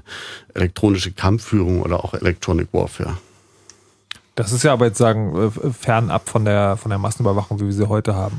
Ja, es ist ein bisschen fernab davon, aber was beim Teufelsberg, wir waren da ja mal drin und das war wahrscheinlich der oder andere Hörer auch schon mal, was da ein bisschen beeindruckend drin war, Ähm, da gab es ja so 800 Quadratmeter Etagen und davon etliche, äh, wo dann so Auswärter saßen. Das heißt, ähm, wo halt auch wirklich äh, Gespräche äh, einfach durch Menschen abgehört wurden. Das war alles damals noch etwas manueller. Das war eher so 70er, 80er Jahre Geschichte. Und ähm, gut, der Teufelsberg ist jetzt keine äh, aktive Überwachungsstation der Amerikaner mehr, äh, aber weltweit gibt es noch etliche dieser Stationen. Auch in Deutschland gibt es noch mehrere. Äh, ich war heute Morgen zufällig gerade mal in einem Ort äh, namens Griesheim. Das ist bei Darmstadt auf einem August-Euler-Flugplatz, äh, wenn ihr euch das mal googeln wollt ähm, gibt es da auch noch so ein paar Randome und eine äh, doch beachtliche Anzahl von, also ich habe da so richtig Autos parken gesehen, ich würde sagen ein paar hundert und richtig Leute rumlaufen sehen. Also das wird noch richtig aktiv betrieben. Und in Bad Aibling, die große Station der Amerikaner, die auch als Echelon-Station äh, berühmt geworden ist, die ist ja auch entgegen der ursprünglichen Planung nie komplett abgebaut worden oder äh, außer Betrieb genommen worden. Also in Deutschland haben wir noch mindestens zwei große dieser Stationen und weltweit gibt es, ich weiß gar nicht wie viele. Das, äh, was ist dieses Echelon nochmal genau? Das, der Name fiel schon zwei, dreimal.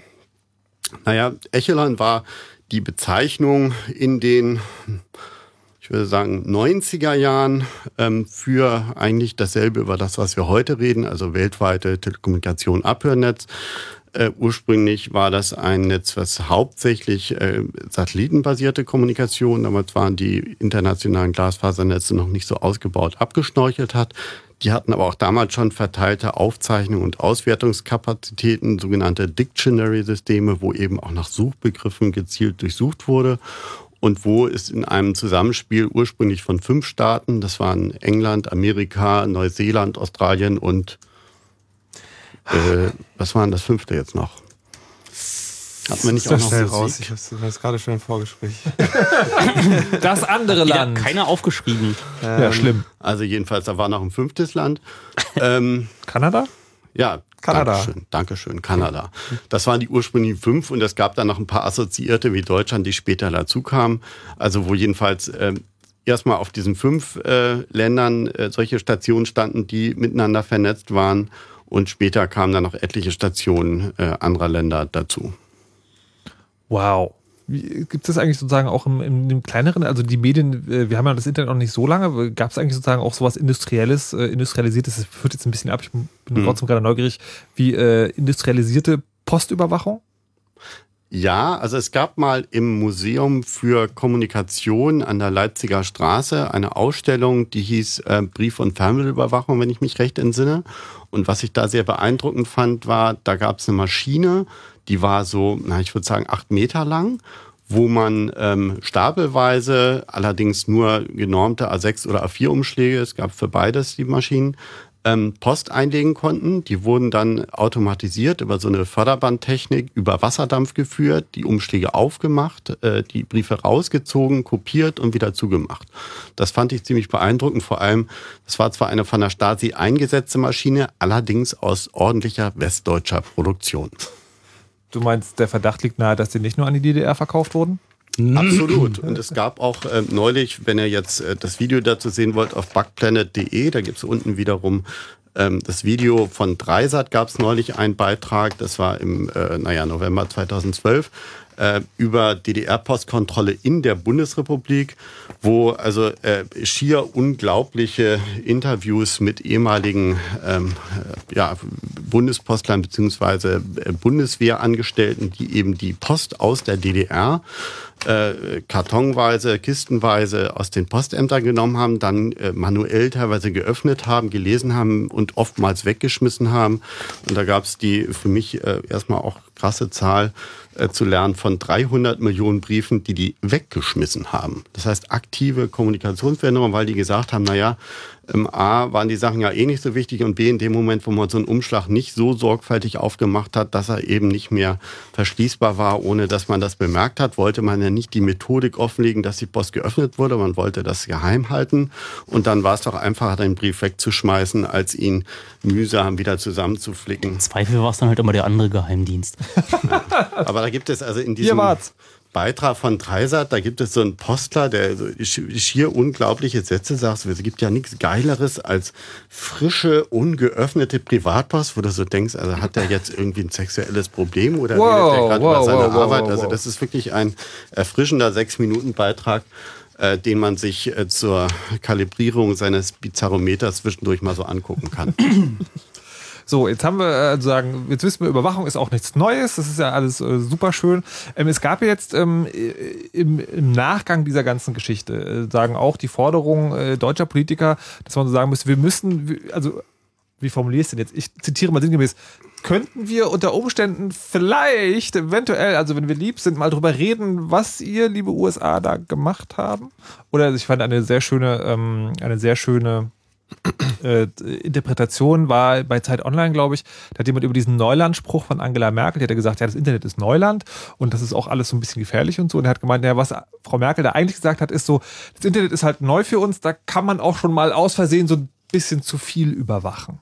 So wie alles durch Zufall. Weil ja, man ja, sich gemerkt, huch, das, das war schon alles. Na, was ich äh, eigentlich eine viel, eine viel spannendere Reaktion finde, ist so, was man jetzt von den, ähm, von den Innenpolitikexperten hört. Ja? Mhm.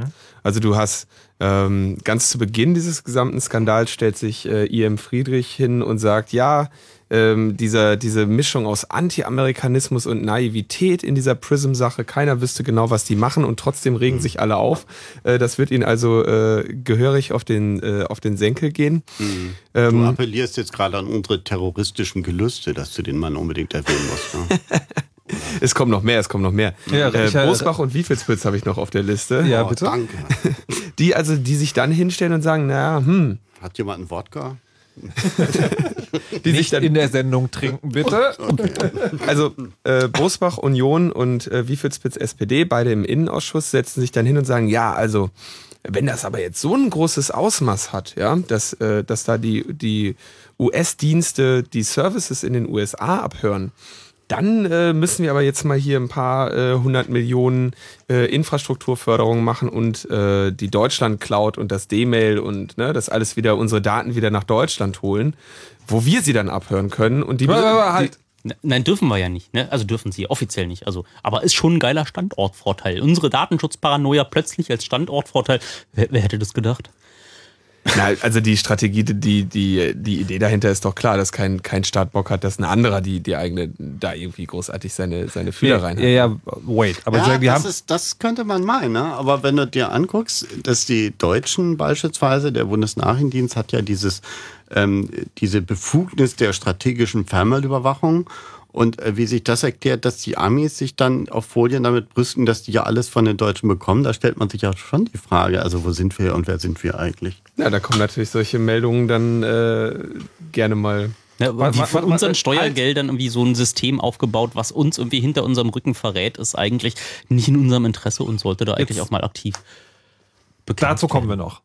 Ich wollte jetzt noch mal nachfragen. Okay. Die, äh, also die Politiker sagen, Leute, ähm, es ist ja eh schon immer so, ne, also die amerikanischen Firmen sind die Datenschleudern, jetzt lassen sich auch noch überwachen. Ähm, macht mal hier in Deutschland sozusagen eine deutsche Cloud-Anbieter, die E-Mail, also die E-Mail, okay. Ja, oder ein Aber ja, genau, aber sie sagen, das ist, die argumentieren das zumindest jetzt erstmal vordergründig schon so, dass sie sagen, wir brauchen sichere Datenübertragung oder nicht. Oder sagen die gleich, äh, lasst euch mal bitte von uns überwachen. Das sagen sie natürlich nicht, dass man sich von ihnen dann überwachen soll. Es ist aber auch natürlich das äh, aus, im Rahmen der Wirtschaftsförderung nun gebotene Argument zu sagen, ach okay. übrigens, T-Systems macht doch auch äh, Lösungen und ist doch sowieso falsch, dass die, dass die ganzen äh, mittelständischen Unternehmen irgendwie äh, US-Dienste nutzen und nicht irgendwie die, die, die T-Systems Deutschland Cloud, ja, wo, wo, wo die doch so viel besser ist. Die ist nur auch nicht sicherer, die ist genauso unverschlüsselt. Jetzt wollte ich gerade sagen, die E-Mail ist doch dieses, äh, dieses System, wo E-Mails verschlüsselt werden sollen, die aber einmal beim Anbieter entschlüsselt werden. Also genau an dem Punkt, wo Geheimdienste möglicherweise. Willst du noch was wissen? Ich habe da noch, was da nämlich jetzt noch ja, rausgekommen bitte. ist, ist, äh, gab so großes Stirnrunzeln, die Geheimdienste haben gesagt, ja, ja, wir speichern auch sämtlichen verschlüsselten Traffic weg. So, und alle gucken sich um. ja, ja, gut, viel Spaß beim Entschlüsseln. Ja. Und dann kommen dann die Leute, die sich äh, SSL, also dieses Protokoll, was man in der Browserkommunikation benutzt, äh, angeguckt hat und gemeint, naja, so, wenn die das alles wegschreiben und später mal den Server hops nehmen mit dem Secret Key drauf, dann können die die Verbindungen alle entschlüsseln, auch nachträglich, rückwirkend. Also es ist keineswegs so, dass äh, die Geheimdienste, die da den äh, verschlüsselten Traffic äh, mal so auf Halde mit äh, bevorraten, äh, dass die dann da im Nachhinein nichts mit anfangen können. okay. Also äh, bei dem SSL muss man sagen, aber das ist, äh, es ist schon verschlüsselt, aber die äh, werden sozusagen ein, einer der beiden Kommunikationspartner bei verschlüsselter Kommunikation. Nicht der Server. Bei SSL immer der, der angerufen wird, also der Also Server. es handelt sich eben nicht um End-zu-End-Verschlüsselung, wo Ja. auch der Mann in der Mitte sozusagen überhaupt keine Chance hat, das abzugreifen, sondern es ist genau das Gegenteil. Es ist nur eine Transportwegverschlüsselung zum Server und somit liegt das Zeug auf dem Server im Zweifelsfall unverschlüsselt. Äh, Oder hat den Schlüssel für die Verschlüsselung daneben liegen. Das wäre dann bei D-Mail der Fall. Ja, also sie sagen, genau. wir speichern es verschlüsselt, ähm, können es aber auch wieder entschlüsseln. Ja, das heißt also, nee, nee, wir schließen das, wir schließen das ein. Wir haben nur auch den Schlüssel. Ja, also das ist, äh, der am Brett neben der Tür hängt. das kannst du dir sparen. Und dann kommt ja dazu, dass äh, auch die meiste äh, verschlüsselte Kommunikation vertraut ja dem Server auf der anderen Seite mit so Zertifikaten, die, naja, nicht nur die Firma selber unterschreiben kann, sondern diese Zertifikate, die dort als äh, Root-Zertifikate in dem Browser eingebaut baut sind. Also da, wo man dem jetzt vertraut, weil man glaubt, das könnte ja eigentlich nur von Google unterzeichnet werden, äh, ist es in Wirklichkeit so, dass eigentlich jeder, der so einen, ähm, einen Key hat oder irgendeiner, der damit signiert ist, äh, kann auch selber beliebige. Ich glaube, jetzt wird es gerade wieder richtig schwierig. Aber wir hatten ein Chaosradio zu genau diesem Thema. Wir hatten mal ein ganzes Chaosradio zur SSL-Verschlüsselung. Ich weiß die Nummer gerade nicht, aber wenn man sich sagen, jetzt genau angucken will, wo die Angriffspunkte sind, kann man das gerne nochmal nachhören. Ich würde jetzt eigentlich gerne zu dem Punkt kommen, ähm, wo ich, äh, also Andi hat in Vorbereitung der Sendung schon gesagt, so er mag so Told You So Sprüche. Also, wir haben es ja immer gewusst nicht. Trotzdem würde ich von euch gerne mal wissen, inwieweit das, was man jetzt gerade für die Öffentlichkeit vielleicht überraschend ist oder was man jetzt gerade lernt, eine Überraschung ist oder beziehungsweise wie ihr das bewertet. wie man es bewährt, also eine Überraschung, nachdem ich Preislisten gesehen habe, was da so DPI-Software, also diese, nicht Software, Hardware, diese Büchsen, die man in so ein Rechenzentrum reinstellt, um da mal beliebige Gigabit-Leitungen ähm, komplett ähm, bis in die Tiefe die Protokolle auseinandernehmen zu können, dort äh, in Verbindung Kram reinzuschleusen. Was kostet da so eine Box? Irgendwie 30.000 Euro und äh, macht dort äh, schon die Hälfte der Kunden. Und seitdem ich irgendwie das gesehen habe, also wie fünf, sechs Jahre her, war da für mich irgendwie diese Ausrede, dass irgendwie mit so großen Datenmengen kann da keiner was anfangen, das kann man nicht effizient filtern, da kann man nichts speichern, war dann einfach hinfällig und auch schon im Fort, man hat ihnen ja irgendwie immer alles mögliche Böse vor, äh, zugetraut. Ähm, Jetzt war so, also was mich überrascht hat, ist, dass plötzlich äh, das so eine große Welle geschlagen hat. Wahrscheinlich, weil das äh, Prisma so ein schönes Logo war und äh, die Amerikaner sich das erste Mal selbst überwacht äh, fühlten und äh, bisher glaubten, es würde ja nur die bösen Terroristen und irgendwie lauter Ausländer betreffen. Oder vielleicht, äh, weil jetzt die Republikaner dort in den Vereinigten Staaten äh, auch dem Präsidenten mal ans Bein pinkeln wollten, wo sie die Gelegenheit äh, gesehen haben. Also mich überrascht eher, eher, dass es jetzt irgendwie so ganz groß aufkocht. Ähm, aber Also du hast sozusagen, du hast nicht nur, du hast die technische Möglichkeit wahrgenommen, dass das schon geht und bist dann aber auch gleichzeitig davon ausgegangen, dass es auch gemacht wird. Na, irgendjemand muss es ja kaufen. Also wie üblicherweise skalieren ja so, äh, die Preise bei solchen Boxen werden ja nicht so günstig, wenn es nicht woanders im großen Stil ähm, Okay. deployed wird. Und irgendjemand muss die ja kaufen. Und so viele, ähm, so viele brauchen üblicherweise die privaten Anbieter nicht, ähm, um da ihre paar Kunden äh, da zurechtzufiltern. Also muss irgendjemand anders die Preise nach unten getrieben haben. Und äh, Okay. Da war dann für mich, mich klar, da sind irgendwo anders äh, riesige Mengen davon verbaut worden. Okay. Linus, wie war es bei dir? Na, im Prinzip ähnlich. Also die, ich meine, mein Verhalten, mein persönliches Verhalten im Netz ist eh ohnehin davon gekennzeichnet, dass ich immer davon ausgehe, dass das, äh, dass das alles in den Händen anderer Leute, äh, Leute landet und ich mich deshalb halt äh, ja persönlich versuche irgendwie davor zu schützen oder irgendwie dafür zu sorgen, dass ich äh, ganz ruhig schlafen kann mit den Dingen, die ich so mache. Ähm, ich habe persönlich insbesondere was das Speichern angeht, so ein bisschen meine Zweifel gehabt. Also ich war. Dass, dass sie diese ganzen Datenmengen vorhalten. Ja. auch. Okay. Also die Vorhaltezeiten ähm, habe ich da äh, sicherlich noch mal ein bisschen unterschätzt.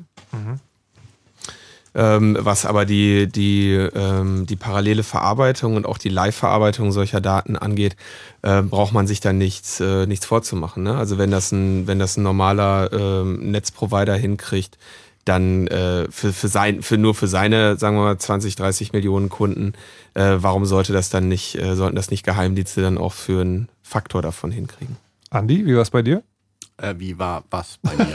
Oh, der passt nicht auf. Da hat doch bestimmt wieder einer auf deinen Bildschirm geguckt. Die Frage ist sozusagen, wie du diese Nachricht aufgenommen hast. Also ob dich das irgendwie überrascht hat oder was deine Reaktion Naja, darauf war. Ich beschäftige mich damit schon ein bisschen länger, ähm, so, so 20 Jahre oder so. Und ich habe ähm, meine Aha-Momente schon etwas früher gehabt. Ähm, ich habe beispielsweise mal zufällig einen Staatssekretär bei mir am Auto gehabt, der bei den sogenannten 2 plus 4 Gespräch mit dabei war. Also da, wo der Kanzler Kohl mit den Alliierten die Wiedervereinigung ausgehandelt hat.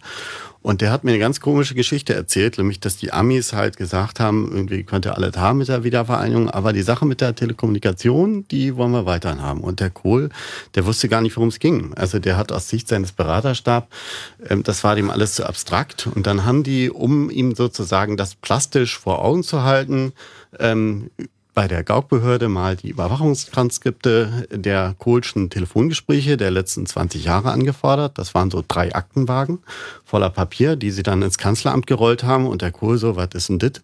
Und die so, naja, Herr Kohl, das sind die Mitschnitte, also die aufgezeichneten und niedergeschriebenen Transkripte eben ihrer aufgezeichneten Telefongespräche der 20 Jahren inklusive ihrer persönlichen und äh, sonstigen privaten und so fort. Und da hat der Kohl äh, möglicherweise dann auch verstanden, worum es ging. Aber so hat der Mann mir ausgeführt, äh, war es so, dass der Kohl eigentlich mit den Amis überhaupt nicht verhandelt hat, sondern der hat ihre Bedingungen akzeptiert und fertig. Und ähm, äh, das heißt, er wollte gar nicht mit denen argumentieren. Und das äh, fand ich, ein, äh, kann ich natürlich nicht nachweisen und das ist auch alles nie passiert. Ich werde auch keinen Namen nennen, aber ähm, das fand ich einen interessanten Einblick in, wie das da so läuft und wie dann so mal kurz die Privatsphäre der deutschen Telefonbenutzer sozusagen mal kurz in so einem politischen Akt äh, ja, über den Jordan gehen. Aber würde das jetzt einen Unterschied machen bei den technischen Gegebenheiten, die wir jetzt äh, beobachten? Also Naja, wir haben halt im Moment nicht mal die Möglichkeit, das könnte man auf die kommen, dass wir sagen, okay, wenigstens innerdeutsch wollen wir doch irgendwie äh, da mal keine fremden Nachrichtendienste drin haben und nicht mal die Möglichkeit gibt es. Und das finde ich schon, also Petra Kelly hat ja mal bei den Grünen, so am Anfangszeit der Grünen, die Idee gehabt, ähm, bevor sie äh, dann äh, wahrscheinlich wegen dieser Idee sterben musste, dass die Deutschen noch eigentlich mal aus der NATO austreten sollten und sich überhaupt mal freimachen sollten von diesem militärischen Mitengagement bei irgendwelchen westlichen und sonstigen Blöcken. Und ähm, das wäre die einzige Chance gewesen, aus diesem NATO-Truppenstatut und damit dieser äh, Verpflichtung auch denen den Zugriff auf unsere Telekommunikation zu ermöglichen, äh, auszusteigen. So. Das haben wir leider nicht geschafft. Jetzt haben wir diesen Salat, könnte man sagen. Und das ist der Punkt, wo ich euch auch noch mal gerne aufrufen möchte, anzurufen. Eure Meinung? Jetzt anrufen. 0331 70 97 110. Denn wir wollen auch noch mal ein bisschen über die äh, ja, gesellschaftliche Reaktion auch sprechen. Weil was ich jetzt wahrgenommen habe, ist, ähm, wenn man vor, vor einem Monat noch gesagt hat, so, wir werden alle überwacht und zwar alles immer. Dann wurde man so als Aluhutspinner abgetan und so, nee, ja, nee, das, äh, du bist doch verrückt und hier stell dich doch nicht so an, das ist doch totaler Quatsch. Jetzt ist es so, dass das, was ich so wahrnehme, ist, naja, klar, wir werden halt alle überwacht. Ist halt eben so. Woran glaubt ihr, liegt es, dass es, äh, dass es keine, keine, kein, kein Protest, keine Aufregung, kein irgendwas gibt? Also ist das, ist das so normal? Stellt ihr euch da vielleicht einfach besonders an, wenn ihr sagt, Überwachung ist eigentlich doof? Also es scheint ja sozusagen nichts Größeres. Also die, die Medien gucken auf diesen Typen, auf den Snowden, berichten jetzt Geschichten über den, so dass das andere läuft so ein bisschen nebenher. Aber es gibt keine größere Reaktion. Na, ich finde äh, dieses Beispiel aus äh, Großbritannien, wo wirklich Leute, die sich einfach nichts zu Schulden kommen haben lassen, die einfach äh, Baumschützer gewesen sind und wie keinerlei terroristische Bestrebungen, keinerlei, nein, einfach äh, Otto Normalbürger, die wurden unterwandert und obwohl sie eigentlich äh, nichts äh, zu verbergen haben hätten sollen, äh, wurde ihnen dort äh, der gesamte Überwachungsapparat des Landes auf den Hals geschätzt, äh, gehetzt und äh, hat äh, dort Leben ruiniert und äh, du kannst einfach dadurch, dass äh, du überwacht wirst und irgendeine Maschine plötzlich der Meinung ist, dass du in irgendein bestimmtes Raster reinfällst, äh, was äh, schon mal schlecht riecht, dass du dann plötzlich, egal was du glaubst, nicht verbergen haben hätten zu wollen, äh, dir ähm, so umgedreht werden kann, dass du plötzlich im orangen äh, Anzug irgendwo auf einer ähm, Karibikinsel schwitzt. Ja, aber das ist sozusagen deine Ansicht. Warum ist es denn sozusagen im weiteren, äh, in der weiteren Gesellschaft zu sagen. Da gibt's ja, also ich möchte eigentlich fast sagen, es gibt gar keine Reaktion. Ich, für mich wirkt es so, wie die Leute sitzen halt da, haben ihren Popcorn einmal in der Hand und gucken sich das an. Das ist halt total spannend. Das ist vielleicht in deiner Bubble so, die Leute, die es vorher schon wirklich wussten, weiß ich nicht. Ah ja, ich meine, es gibt ja zwei Probleme. Das eine Problem ist, dass für viele Leute das immer noch sehr abstrakt ist. Und das andere Problem ist, dass äh, selbst die, die es verstehen, für die es nichts abstrakt ist, sondern die das auch äh, verstehen und äh, nicht so toll finden, dass sie natürlich die Frage stellen, ja, was kann ich denn jetzt machen? Ich meine, wir haben ja einen Innenminister, der nicht mal die Debatte darüber führen will. Wir haben irgendwie eine Kanzlerin, die nicht mal versteht, worum es geht. Ähm, also wir werden da teilweise noch regiert von Leuten, die sind scheinbar im Röhrenradio aufgewachsen und haben noch große Probleme zu verstehen, was die Informationssphäre ist, in der die Bevölkerung sich so befindet. Also das ist ja so ein bisschen so ähnlich wie in der Türkei, wo scheinbar der Innenminister äh, sich nur die Frage stellt, wie man dieses Twitter-Dingens abschaltet und ähm, aber noch nicht verstanden hat, dass dass das nicht an dem neuen Medium liegt, sondern äh, vielleicht auch an was anderem, wenn die neuen Medien so Nachrichten emporbringen, dass sie unzufrieden mit der Regierung sind. Ja, sie haben aber da unter sich ja trotzdem die Leute äh, sitzen, die, äh, die den ganzen Kram dann doch abhören können. Also ja. in, im Moment, ich, ich, ich komme ich komm ja. zu deiner Frage, ich habe sie nicht ignoriert. ähm, die, die Reaktion in den USA, da gab es ja eigentlich nur eine Empörung darüber, dass sie unter Umständen Amerikaner abhören. Mhm. US-Amerikaner. Ja US-Amerikaner, ja. Das ist ja, das ist ja auch so ein kulturelles Ding. Der Thomas Drake war dieses Jahr beim, beim, Kong, beim Kongress in Hamburg, ähm, auch so ein NSA-Whistleblower. Und er hat ja eine riesige, also er hat ja offensichtlich seinen, seinen Standard-Vortrag äh, gehalten, hat da so ein riesiges Ding und immer wieder betont, dass er ja ein Amerikaner ist und dass trotzdem äh, irgendwie auf äh, er äh, ihm nachspioniert würde, ja. Das heißt, die haben da irgendwie so eine völlig äh, skurrile, äh, skurriles, äh, skurrile Auffassung von, die haben wirklich ein Problem damit, wenn sie betroffen sind. Ja, ähm, in Deutschland ähm, hast du Kolumnisten in großen Zeitungen, also ja, sagen wir jetzt mal Kolumnisten, also irgendwie dieser, dieser Franz Josef Wagner, der dann schreibt, ich bin lieber überwacht als tot. Nackt als tot.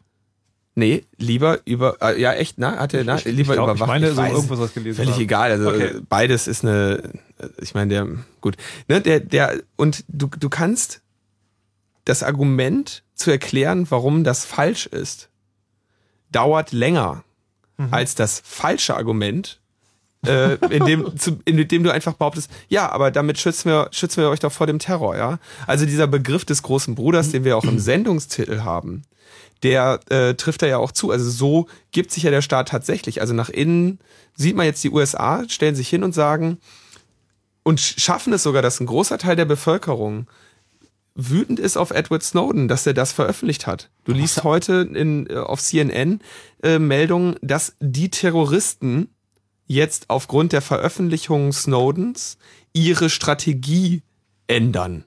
Ja, äh, also so, mit so, mit so einer Meldung, ja, die, die liest du und dann, dann natürlich denken die Aber Leute. Vielleicht sind die US-Medien auch schon weiter. Vielleicht meinten sie mit den Terroristen da die Nachrichtendienste. Man weiß es nicht genau. Wir werden aber auf jeden Fall gleich noch drüber sprechen, äh, was ihr von da, davon haltet und was man möglicherweise dagegen tun kann. Vorher müssen wir noch eine ganz, ganz kleine kurze Pause machen fürs Fritz-Info mit Nachrichtenwetter und Verkehr. Zuerst wollte er in der Columbia-Halle spielen. Aber die war ganz schnell ausverkauft. Dann wollte er in der Arena spielen. Aber die war auch ganz schnell ausverkauft. Jetzt will er in der O2 World spielen. Aber, nee, nix aber. More Macklemore geht einfach nicht. Fritz präsentiert Macklemore. Live in Berlin. Mittwoch, 25. September. Macklemore. Live in der O2 World. Mehr dazu bei Fritz im Netz.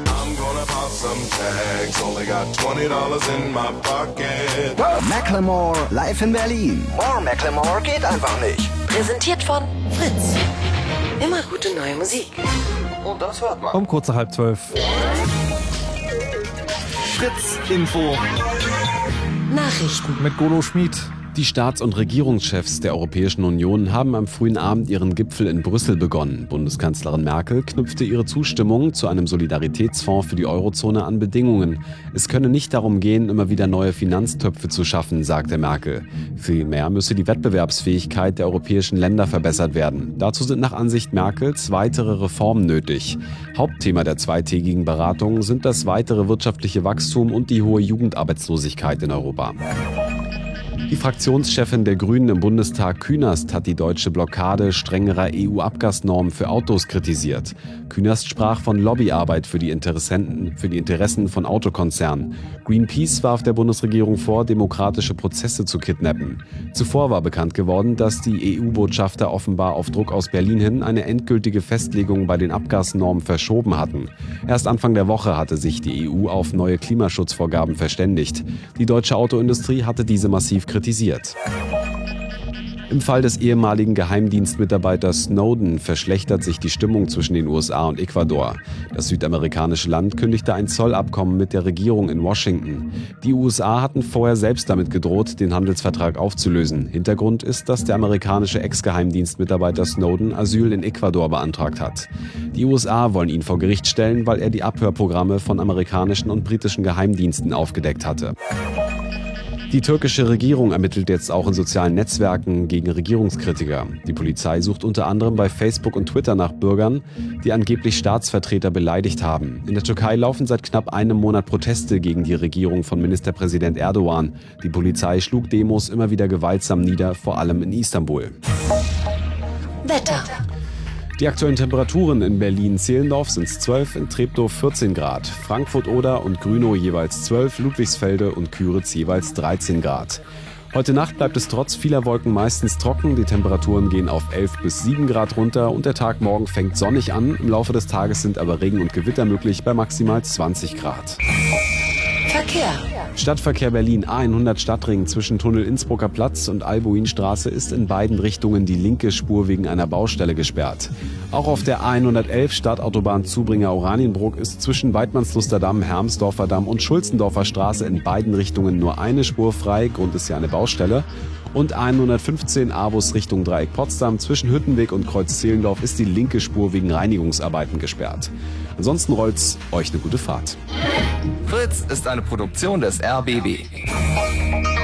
Und wenn ihr Fritz als App auf eurem Handy wollt, dann holt euch jetzt die Fritz-App. Kostenlos. Jetzt in eurem Google Play und App Store. Die Fritz-App.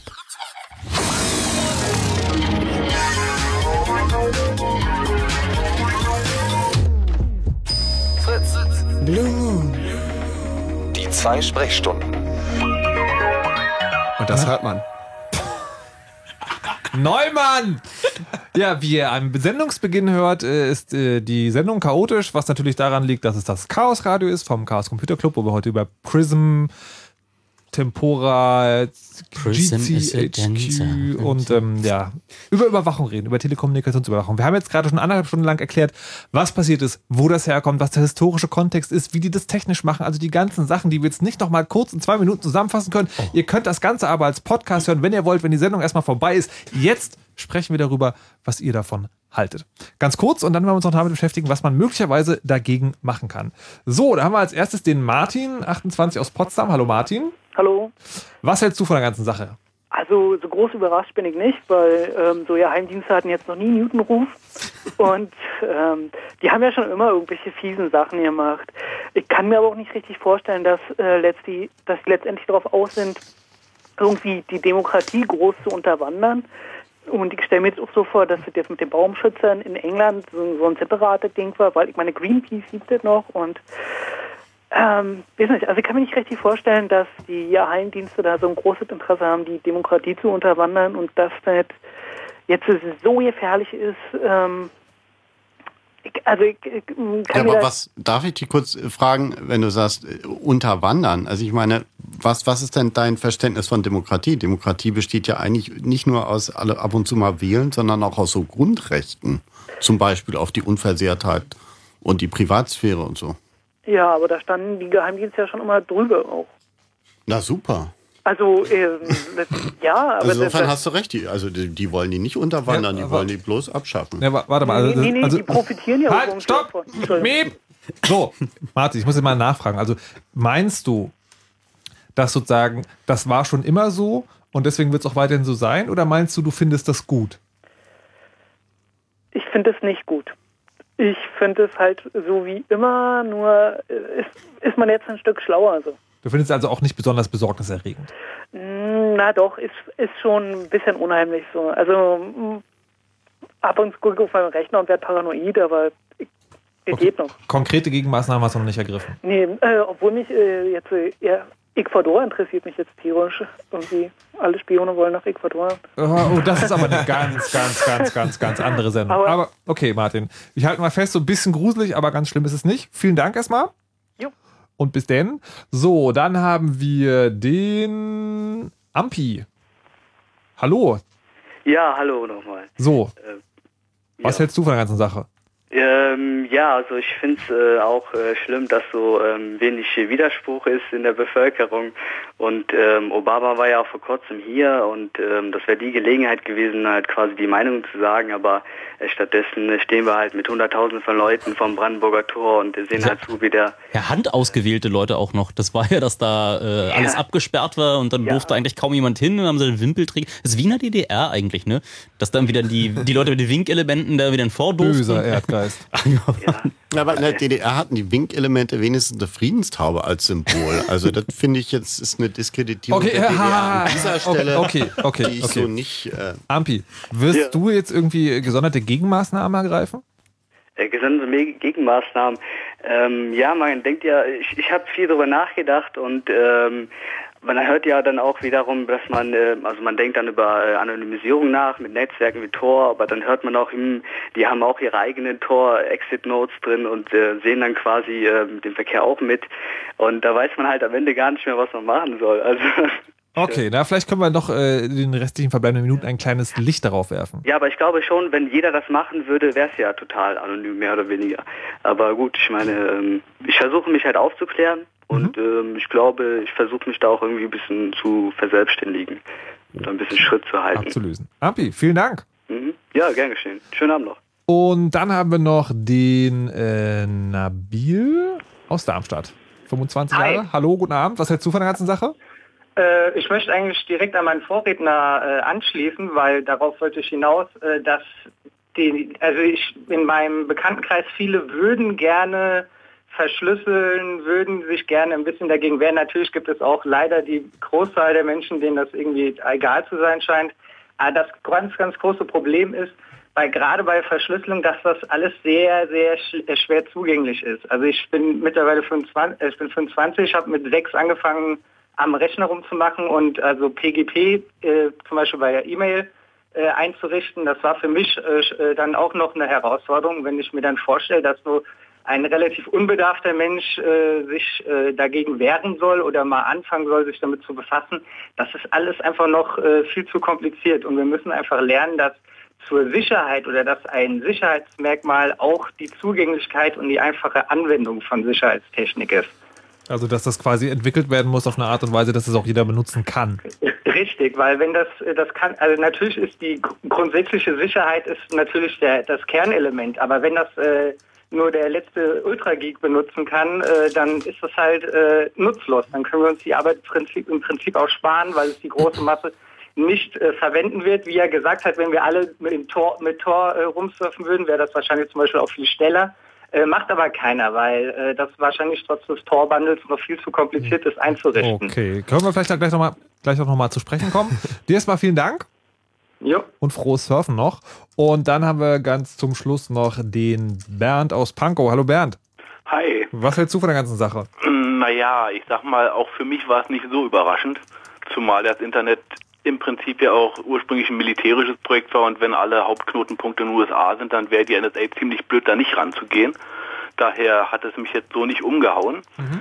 Äh, aber ähm, das machen ja, ich denke, auch wirklich alle, wie es schon in der Sendung angesprochen wurde. Und äh, ich glaube mal, wenn der BND ein bisschen cleverer wäre und seine 20 Prozent schaffen würde, dann, äh, ich, habe sowieso die Frage, wenn die sagen 20 Prozent zur Auslandskommunikation, wenn die Daten sowieso alle über die USA gehen, heißt das denn nicht auch 20 Prozent von allem? Äh, von allem was? Na, von, von aller Kommunikation. Der BND hat die, das Recht, 20 Prozent der Kommunikation mit dem Ausland sozusagen zu überwachen. Ja, aber nicht alle Auslandskommunikation wird über Deutschland geroutet und der BND muss ja auch erstmal mit seiner mit seinen Fühlern da rankommen. Ach so, das heißt, der BND überwacht sozusagen nur das, was außerhalb komplett außerhalb Deutschlands nee. läuft. Und nee, nee, das, ist, nee, das, ist eine sehr, das, ist eine sehr, das ist eine sehr äh, wichtige Frage, die tatsächlich ganz so eindeutig nicht ist. Darüber habe ich hier, deswegen klapperte es zwischendurch hier so ein bisschen, ich chatte da über diese Frage gerade mit jemandem. Mhm. Also es gibt ein ähm, deutsches äh, Gesetz, dieses G10-Gesetz, und dort gibt es den sogenannten dritten Abschnitt. Und der dritte Abschnitt äh, nennt sich die strategischen Beschränkungen. Und da gibt es den ersten Satz, den kann ich kurz vorlesen, auf Antrag des Bundesnachrichtendienstes Nachrichtendienstes dürfen Beschränkungen nach bla bla bla für internationale Telekommunikationsbeziehungen, soweit eine gebündelte Übertragung erfolgt, angeordnet werden. Ähm, das heißt zunächst einmal, das klingt so wie, die dürfen auf den Auslandsbündeln, also beispielsweise auf den Faserleitungen, die äh, von Deutschland nach, keine Ahnung, Frankreich, Polen oder sonst wohin gehen, genau. äh, dürfen die drauf sitzen. Und dann diese äh, 20-Prozent-Geschichte, die kommt viel später. Erstmal ist ja das Entscheidende, dass sie die komplett abgreifen können. Mhm. Nun ist das aber gar nicht so eindeutig, ob die tatsächlich auf den Auslandsbündeln sitzen oder ob die nicht auf sehr zentralen Telekom-Punkten sitzen, wo unter anderem auch die Auslandsbündel abgehündelt werden. Das heißt, entweder die Telekom filtert sozusagen, was sie dem BND geben und was Ausland und was Inland ist, oder die tun das. Das kann ich dir heute noch nicht auflösen. Das äh, wird äh, wahrscheinlich mein morgiger Arbeitstag sein, so ungefähr. Aber da gibt es, ja, da gibt es tatsächlich gerade Leute, die mir sagen, ähm, dass die Telekom alles übergibt und dass die dann filtern. Das ja, würde mich aber, auch nicht wundern. Ja, würde mich ein bisschen wundern, weil das wäre dann sowas wie, also es gibt im, im Strafrecht die, die Formulierung, wenn man äh, sozusagen, wenn du mit 130 durch eine 30er-Zone fährst, wo ein Kindergarten ist und dann überfährst du ein Kind, dann nennt man das billigend in Kauf nehmen. Und ähm, das wäre hier so ein bisschen so was ähnliches, weil wenn man Nachrichtendienst alle Kommunikation gibt und sagt, aber ihr haltet euch schön an die Gesetze ne, und filtert nur das raus, was ihr dürft. Also das ist ja das ist völlig, äh, also für naja, ein gut, ihr habt ja selbst gesagt, dass die Geheimdienste ja im Prinzip außerhalb des Gesetzes stehen. Jetzt, ja, ja, äh, Legalitätsprinzip versus Opportunitätsprinzip. Völlig ja, richtig. Ja. Trotzdem, trotzdem gibt es da theoretisch noch juristische Grundlagen, an die sich die halten müssen, zumindest die Deutschen an die deutschen Gesetze. Mhm. Aber naja, das würden wir noch herausfinden müssen. Bernd, noch ganz kurze Frage. Wirst du konkret was unternehmen? Ähm, ehrlich gesagt, nein. Ähm, einerseits äh, ist es so, ich bin mir immer nicht sicher, Verschlüsselung, ja, ist natürlich ein Thema. Andererseits könnte sowas erst recht interessant sein. Und bei den Supercomputern, die die NSA da irgendwo zu stehen hat, bin ich mir nicht sicher, ob eine Verschlüsselung mit einem normalen Passwort, was man sich auch merken kann, da überhaupt irgendeine Hürde darstellt und ob das das Ganze nicht noch viel interessanter macht für die. Und äh, zum anderen, da ich auch nicht in sozialen Netzwerken aktiv bin und kaum irgendwie, also bis auf die üblichen Webseitenbesuche, was mache, ist es für mich persönlich, hm, denke ich, optimistischerweise nicht so wichtig. Wobei ich sagen muss, die Dystropien, die ich in den letzten Chaos-Computer-Sendungen über die Jahre hinweg gehört habe, die haben sich ja fast immer bewahrheitet. Und, ja, also ich würde ja. tatsächlich auch empfehlen, einfach die Sendung nochmal ganz von vorne zu hören, weil es ist ja. tatsächlich egal, ob du persönlich kommunizierst oder nur im Netz hörst, da lassen sich auch sehr interessante äh, Profile draus machen. Bernd. Richtig. Dir vielen Juti. Dank auf jeden Fall. Na dann, ciao. Und bis dann. Tschüss. So, jetzt haben wir noch ein paar Minuten Zeit, um sozusagen ein paar Gegenmaßnahmen äh, zu besprechen. Ja, und da, Gut, ich wollte jetzt erstmal nach den gesellschaftlichen Gegenmaßnahmen an. Das wäre also Geheimdienste abschaffen? Ja. Meinst du, das würde helfen? Äh, wir haben leider hier in Deutschland wenig Einfluss darauf, US-amerikanische Geheimdienste abzuschaffen, aber man kann ja hier in Deutschland schon mal anfangen. Also so richtig doll was gebracht haben uns, haben uns deutsche Geheimdienste irgendwie mal. Doch, den NSU-Skandal. Ah, stimmt. Da, das ist eine jahrelange Unterhaltung. Das hat uns vereint vor den Tagesschau. Nee. Oh, Leute, nee, ich meine, too soon, too soon. Also ich würde da tatsächlich sagen. Nein, ich meine, die, die, äh, es gab damals, ich komme jetzt nicht auf den Namen, aber so ein ähm, Mitglied der türkischen Gemeinde in Deutschland, der hat damals den Kommentar gebracht, dass es in Deutschland scheinbar auch den tiefen Staat gibt. Und mit tiefer Staat ist das gemeint, was wohl in der Türkei etwas, äh, zumindest nach dortiger Betrachtung, äh, vorhanden ist, nämlich so eine Mischung aus einer militärischen, industriellen Angelegenheit und einem scheinbar demokratischen, normalen Rechtsstaat. Ähm, und wir wandern hier so ein bisschen in so eine ähnliche Sache rein. Das heißt, eigentlich müssen wir ja auch irgendwie, äh, Verfassungsschutz wäre ja theoretisch die Verteidigung der Verfassung gegen die, die sie abschaffen wollen. Aber wenn es eben ausgerechnet die clandestinen nachrichtlichen Strukturen sind, dann muss man die vielleicht abschaffen, um die Verfassung zu schützen. Das wäre also dieses, das Politische, das wir möglicherweise dann heute nicht mehr hinkriegen. Jetzt äh, fällt immer im Zusammenhang mit dieser Überwachung so, man könnte ja verschlüsseln. Hilft das tatsächlich was, wenn man, sein, wenn man seine, sagen wir mal, Mails oder Chats oder was auch immer so an direkter Kommunikation anfällt, verschlüsselt? Das kommt darauf an, wie man verschlüsselt. Ne? Also, nee, äh, nee, warte mal, ich, also ja, es hilft. Also okay. kann man erstmal grundsätzlich sagen, dass es Frage. gibt irgendwie immer wenig Grund, keine Krypto zu benutzen. Heutzutage ist es echt billig geworden, äh, Dinge erstmal opportunistisch zu verschlüsseln. Dann kann man mal gucken, ob die Webseiten, die man so besucht, ob man die nicht denn doch über die SSL verschlüsselte Version äh, benutzt und äh, kann man schon mal wenigstens irgendwie anfangen und äh, die Angst verlieren, vielleicht irgendwie in den täglichen Workflow zu übernehmen, mit Leuten verschlüsselte äh, E-Mails auszutauschen, macht ja dann auch, dass man dann weniger Berührungsängste hat, äh, wenn einen jemand anders fragt. Jetzt, äh, ein häufiges Gegenargument, was gegen Verschlüsselung kommt, ist ja, naja, die knacken das ja möglicherweise sowieso irgendwie. Und was ich dann immer sage, ist, ähm, naja, es geht nicht darum, dass es den hundertprozentig perfekten Schutz gibt, sondern es geht darum, dass man diese vollautomatische, algorithmisierte Überwachung einfach erschwert. Nö, beides. Also wenn du es richtig anwendest, dann ist ja eigentlich auch, also wenn du dann noch deine physische Security hinbekommst, dann sind ja so Dinge wie PGP weitestgehend ähm, bewiesen sicher. So dass, äh, mhm. wenn das fällt, dann haben wir wirklich ganz doll andere Probleme, so dass du dann erstmal mit deiner privaten Kommunikation schon um sowas, so Größenordnung äh, äh, besser unterwegs bist, als äh, wenn du äh, nicht verschlüsselst, dass äh, dort einfach der technische Aspekt äh, dort einfach schon, schon so gut ist, dass äh, die Ausrede nicht zieht. Meint also, was, meint, was der Erdgeist gerade gesagt hat, das stimmt, aber man muss natürlich schon sagen, dass eine Verschlüsselung ähm, die, man muss schon auch aufpassen, dass man seinen Computer, wenn man Verschlüsselung macht, dass der eben nicht voller Trojaner ist oder nicht äh, anderweitig angegriffen ist, um die Kommunikation vor oder nach der Verschlüsselung abzugreifen. Und das ist äh, tatsächlich auch ähm, so angesichts der Dokumente, die der Snowden da hier und da, ähm, äh, da gerade raustut, das scheint tatsächlich auch noch so ein bisschen ein Problem zu sein. Das heißt, wenn man wirklich sichere Kommunikation machen will, äh, dann sollte man das vielleicht auf einem Computer tun, wo man beispielsweise keinen Webbrowser installiert hat, weil Webbrowser ist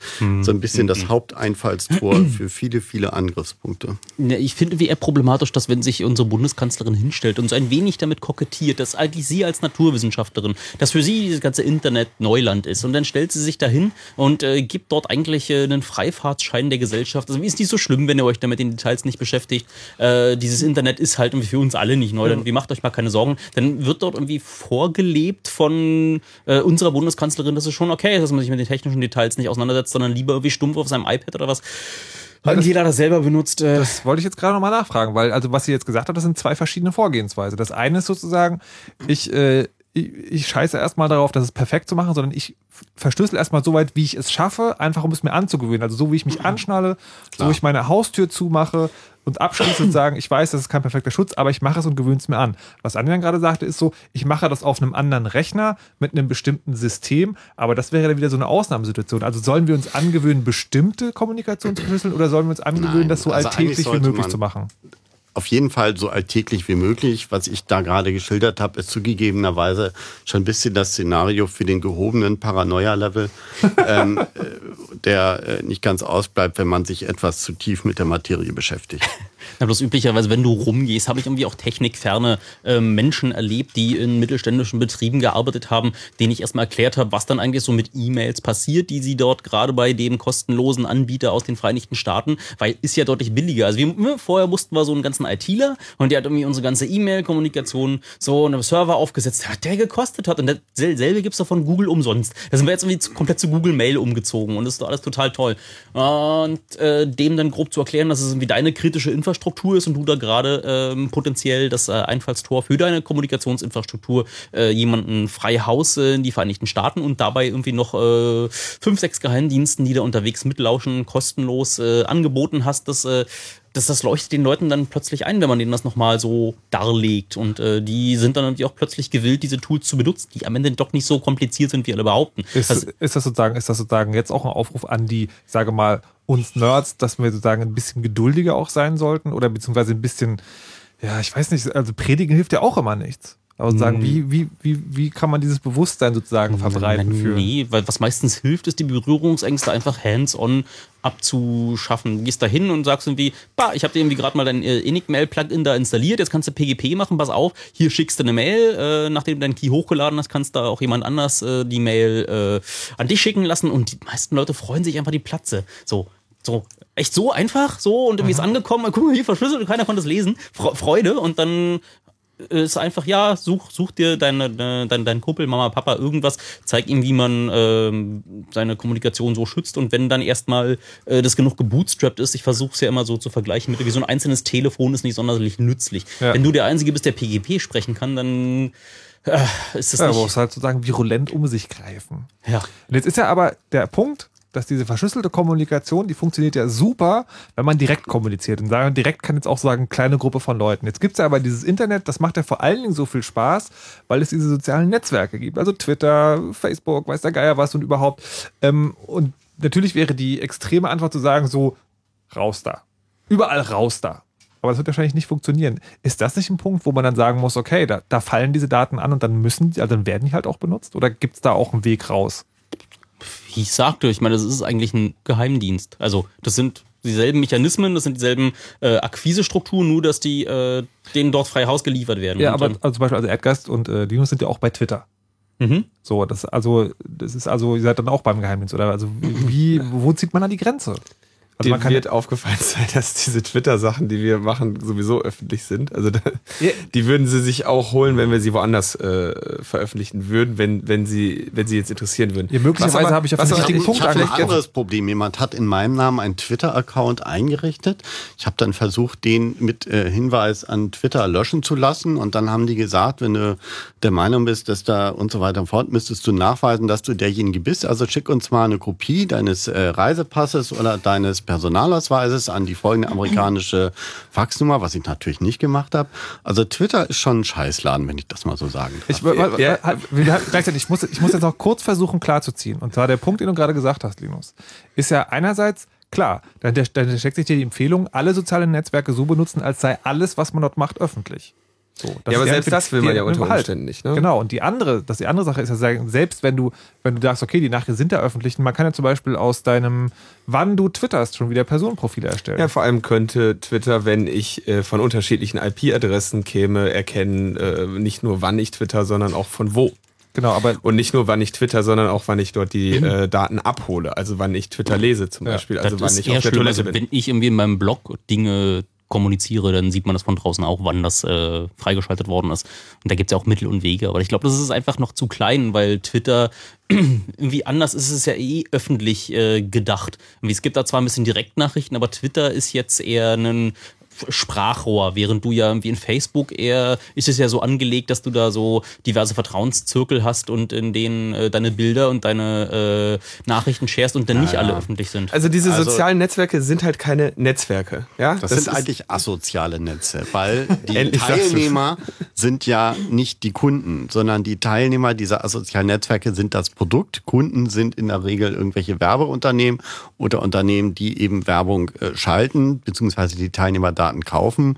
Und Twitter ist halt ein Ding, um auch Marketing-Trends äh, genau zu analysieren, um auch Trends zu generieren. Da gibt es dann Marketing-Tools, die genau dir anzeigen, wie was ankommt und wie man dann gegensteuert mit so Bot-Netzwerken, mit Shine-Accounts und wie man Hashtag, äh, Hashtags entführt und so fort. Also das ist schon auch äh, von der Herangehensweise erstmal kein Ding, um Menschen zu vernetzen, sondern um Produkte zu vermarkten oder sonst was zu tun mit den Menschen, zu manipulieren. So, Und damit sind wir jetzt am Schluss der Sendung, ohne alles geklärt zu haben. Alles ist wie immer, Herrgott nochmal. So, äh, bevor ich euch aber entlasse in Henrik Schröders Nightflight, der euch gleich mit Punkmusik bewerfen wird, äh, noch einmal ein paar, äh, wenn man sich weiter mit dem Thema beschäftigen will, also insbesondere mit dem so, wie schütze ich mich denn jetzt vielleicht? Habt ihr noch ein paar Empfehlungen oder wenn man weitere Infos will über die ganzen Sachen, die wir besprochen haben? Die Bucket Planet viel hier öfter? Ja, Mhm, das macht ein Freund von uns. Da, sammle, da sammle ich so ein bisschen die Unternehmen, die diesen ähm, Irrsinn betreiben und auch die Länder, die in unterschiedlicher Art und Weise davon betroffen sind. Ansonsten ist äh, neben Kryptographie natürlich Datensparsamkeit empfohlen. Ähm, und äh, wenn ihr schon der Meinung seid, ihr müsst an diesen Sachen teilnehmen, dann sorgt doch bitte wenigstens dafür, dass ihr nicht Leute, die das vielleicht nicht wollen, da unwissentlich mit reinzieht. Also beispielsweise mit Bildern, die dann automatisch ausgewertet Oder werden. einfach mal das ganze Telefonbuch hochladen. Genau, und diese ganzen Geschichten. Da gibt es auch diese tolle wir müssen jetzt- Erklärung. wir müssen jetzt beeilen. Noch gibt eine ein paar Webseite, die Links. heißt prism-break.org, auf der diverse möglich ist, glaube ich, auf Englisch, äh, auf der diverse Möglichkeiten Prism äh, und äh, also den Überwachungs ähm, äh, Maßnahmen der Brit britischen und US-amerikanischen Geheimdienste zu entgehen, äh, vorgestellt werden. Und ansonsten gibt es den ccc.de, die eff.org und äh, was weiß ich, alles Mögliche noch. Erdgeist, Andi, Linus Neumann, vielen Dank. Vielen Dank euch Hörer fürs Zuhören und auch fürs Mitmachen. Es war nur kurz, aber vielleicht kriegen wir es demnächst mal hin, dass wir uns dann sozusagen nochmal nach dieser Expertenrunde noch einmal länger darüber unterhalten. Mein Name ist Markus Richter und ich kann an diesem Abend nur eine Sache noch sagen, lasst euch nicht überwachen und macht immer schön eure Backups. Tschüss. You know how all those bad boy rappers claim how much weed they drink, and how many 40s they smoke, how many women they've kissed with at the same time. But you see, I'm addicted to something else. It's not about fancy cars or bling bling, unless it's a glitter animation. I've seen more websites than any lousy ass browser. I've clicked more than Douglas Engelbart. I'm as bossy as Bowser. Don't even remember all my email addresses. And I've got more screen names than Sleepy's got mattresses. I need the internet like Whitney Houston needs crack. If you feel the same way, let me see a delicious this track.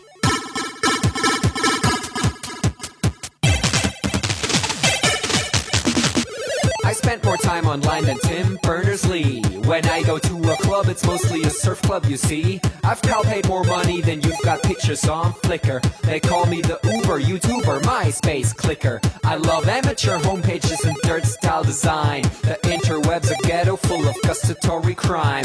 Cross your fingers, make your hand look like a W and holla website.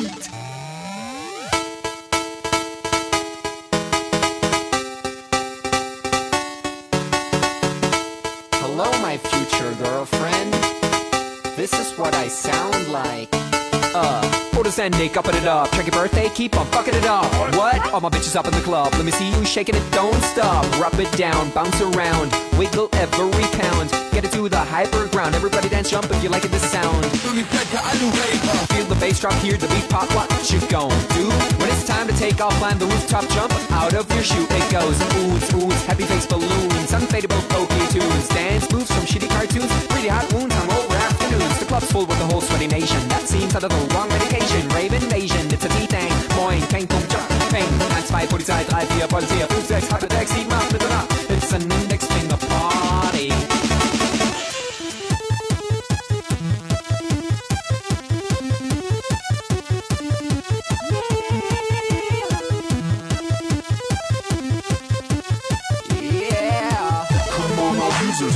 Website. Even your users holla website. Everybody come on holla website. Come on, come on, holla website. That guy,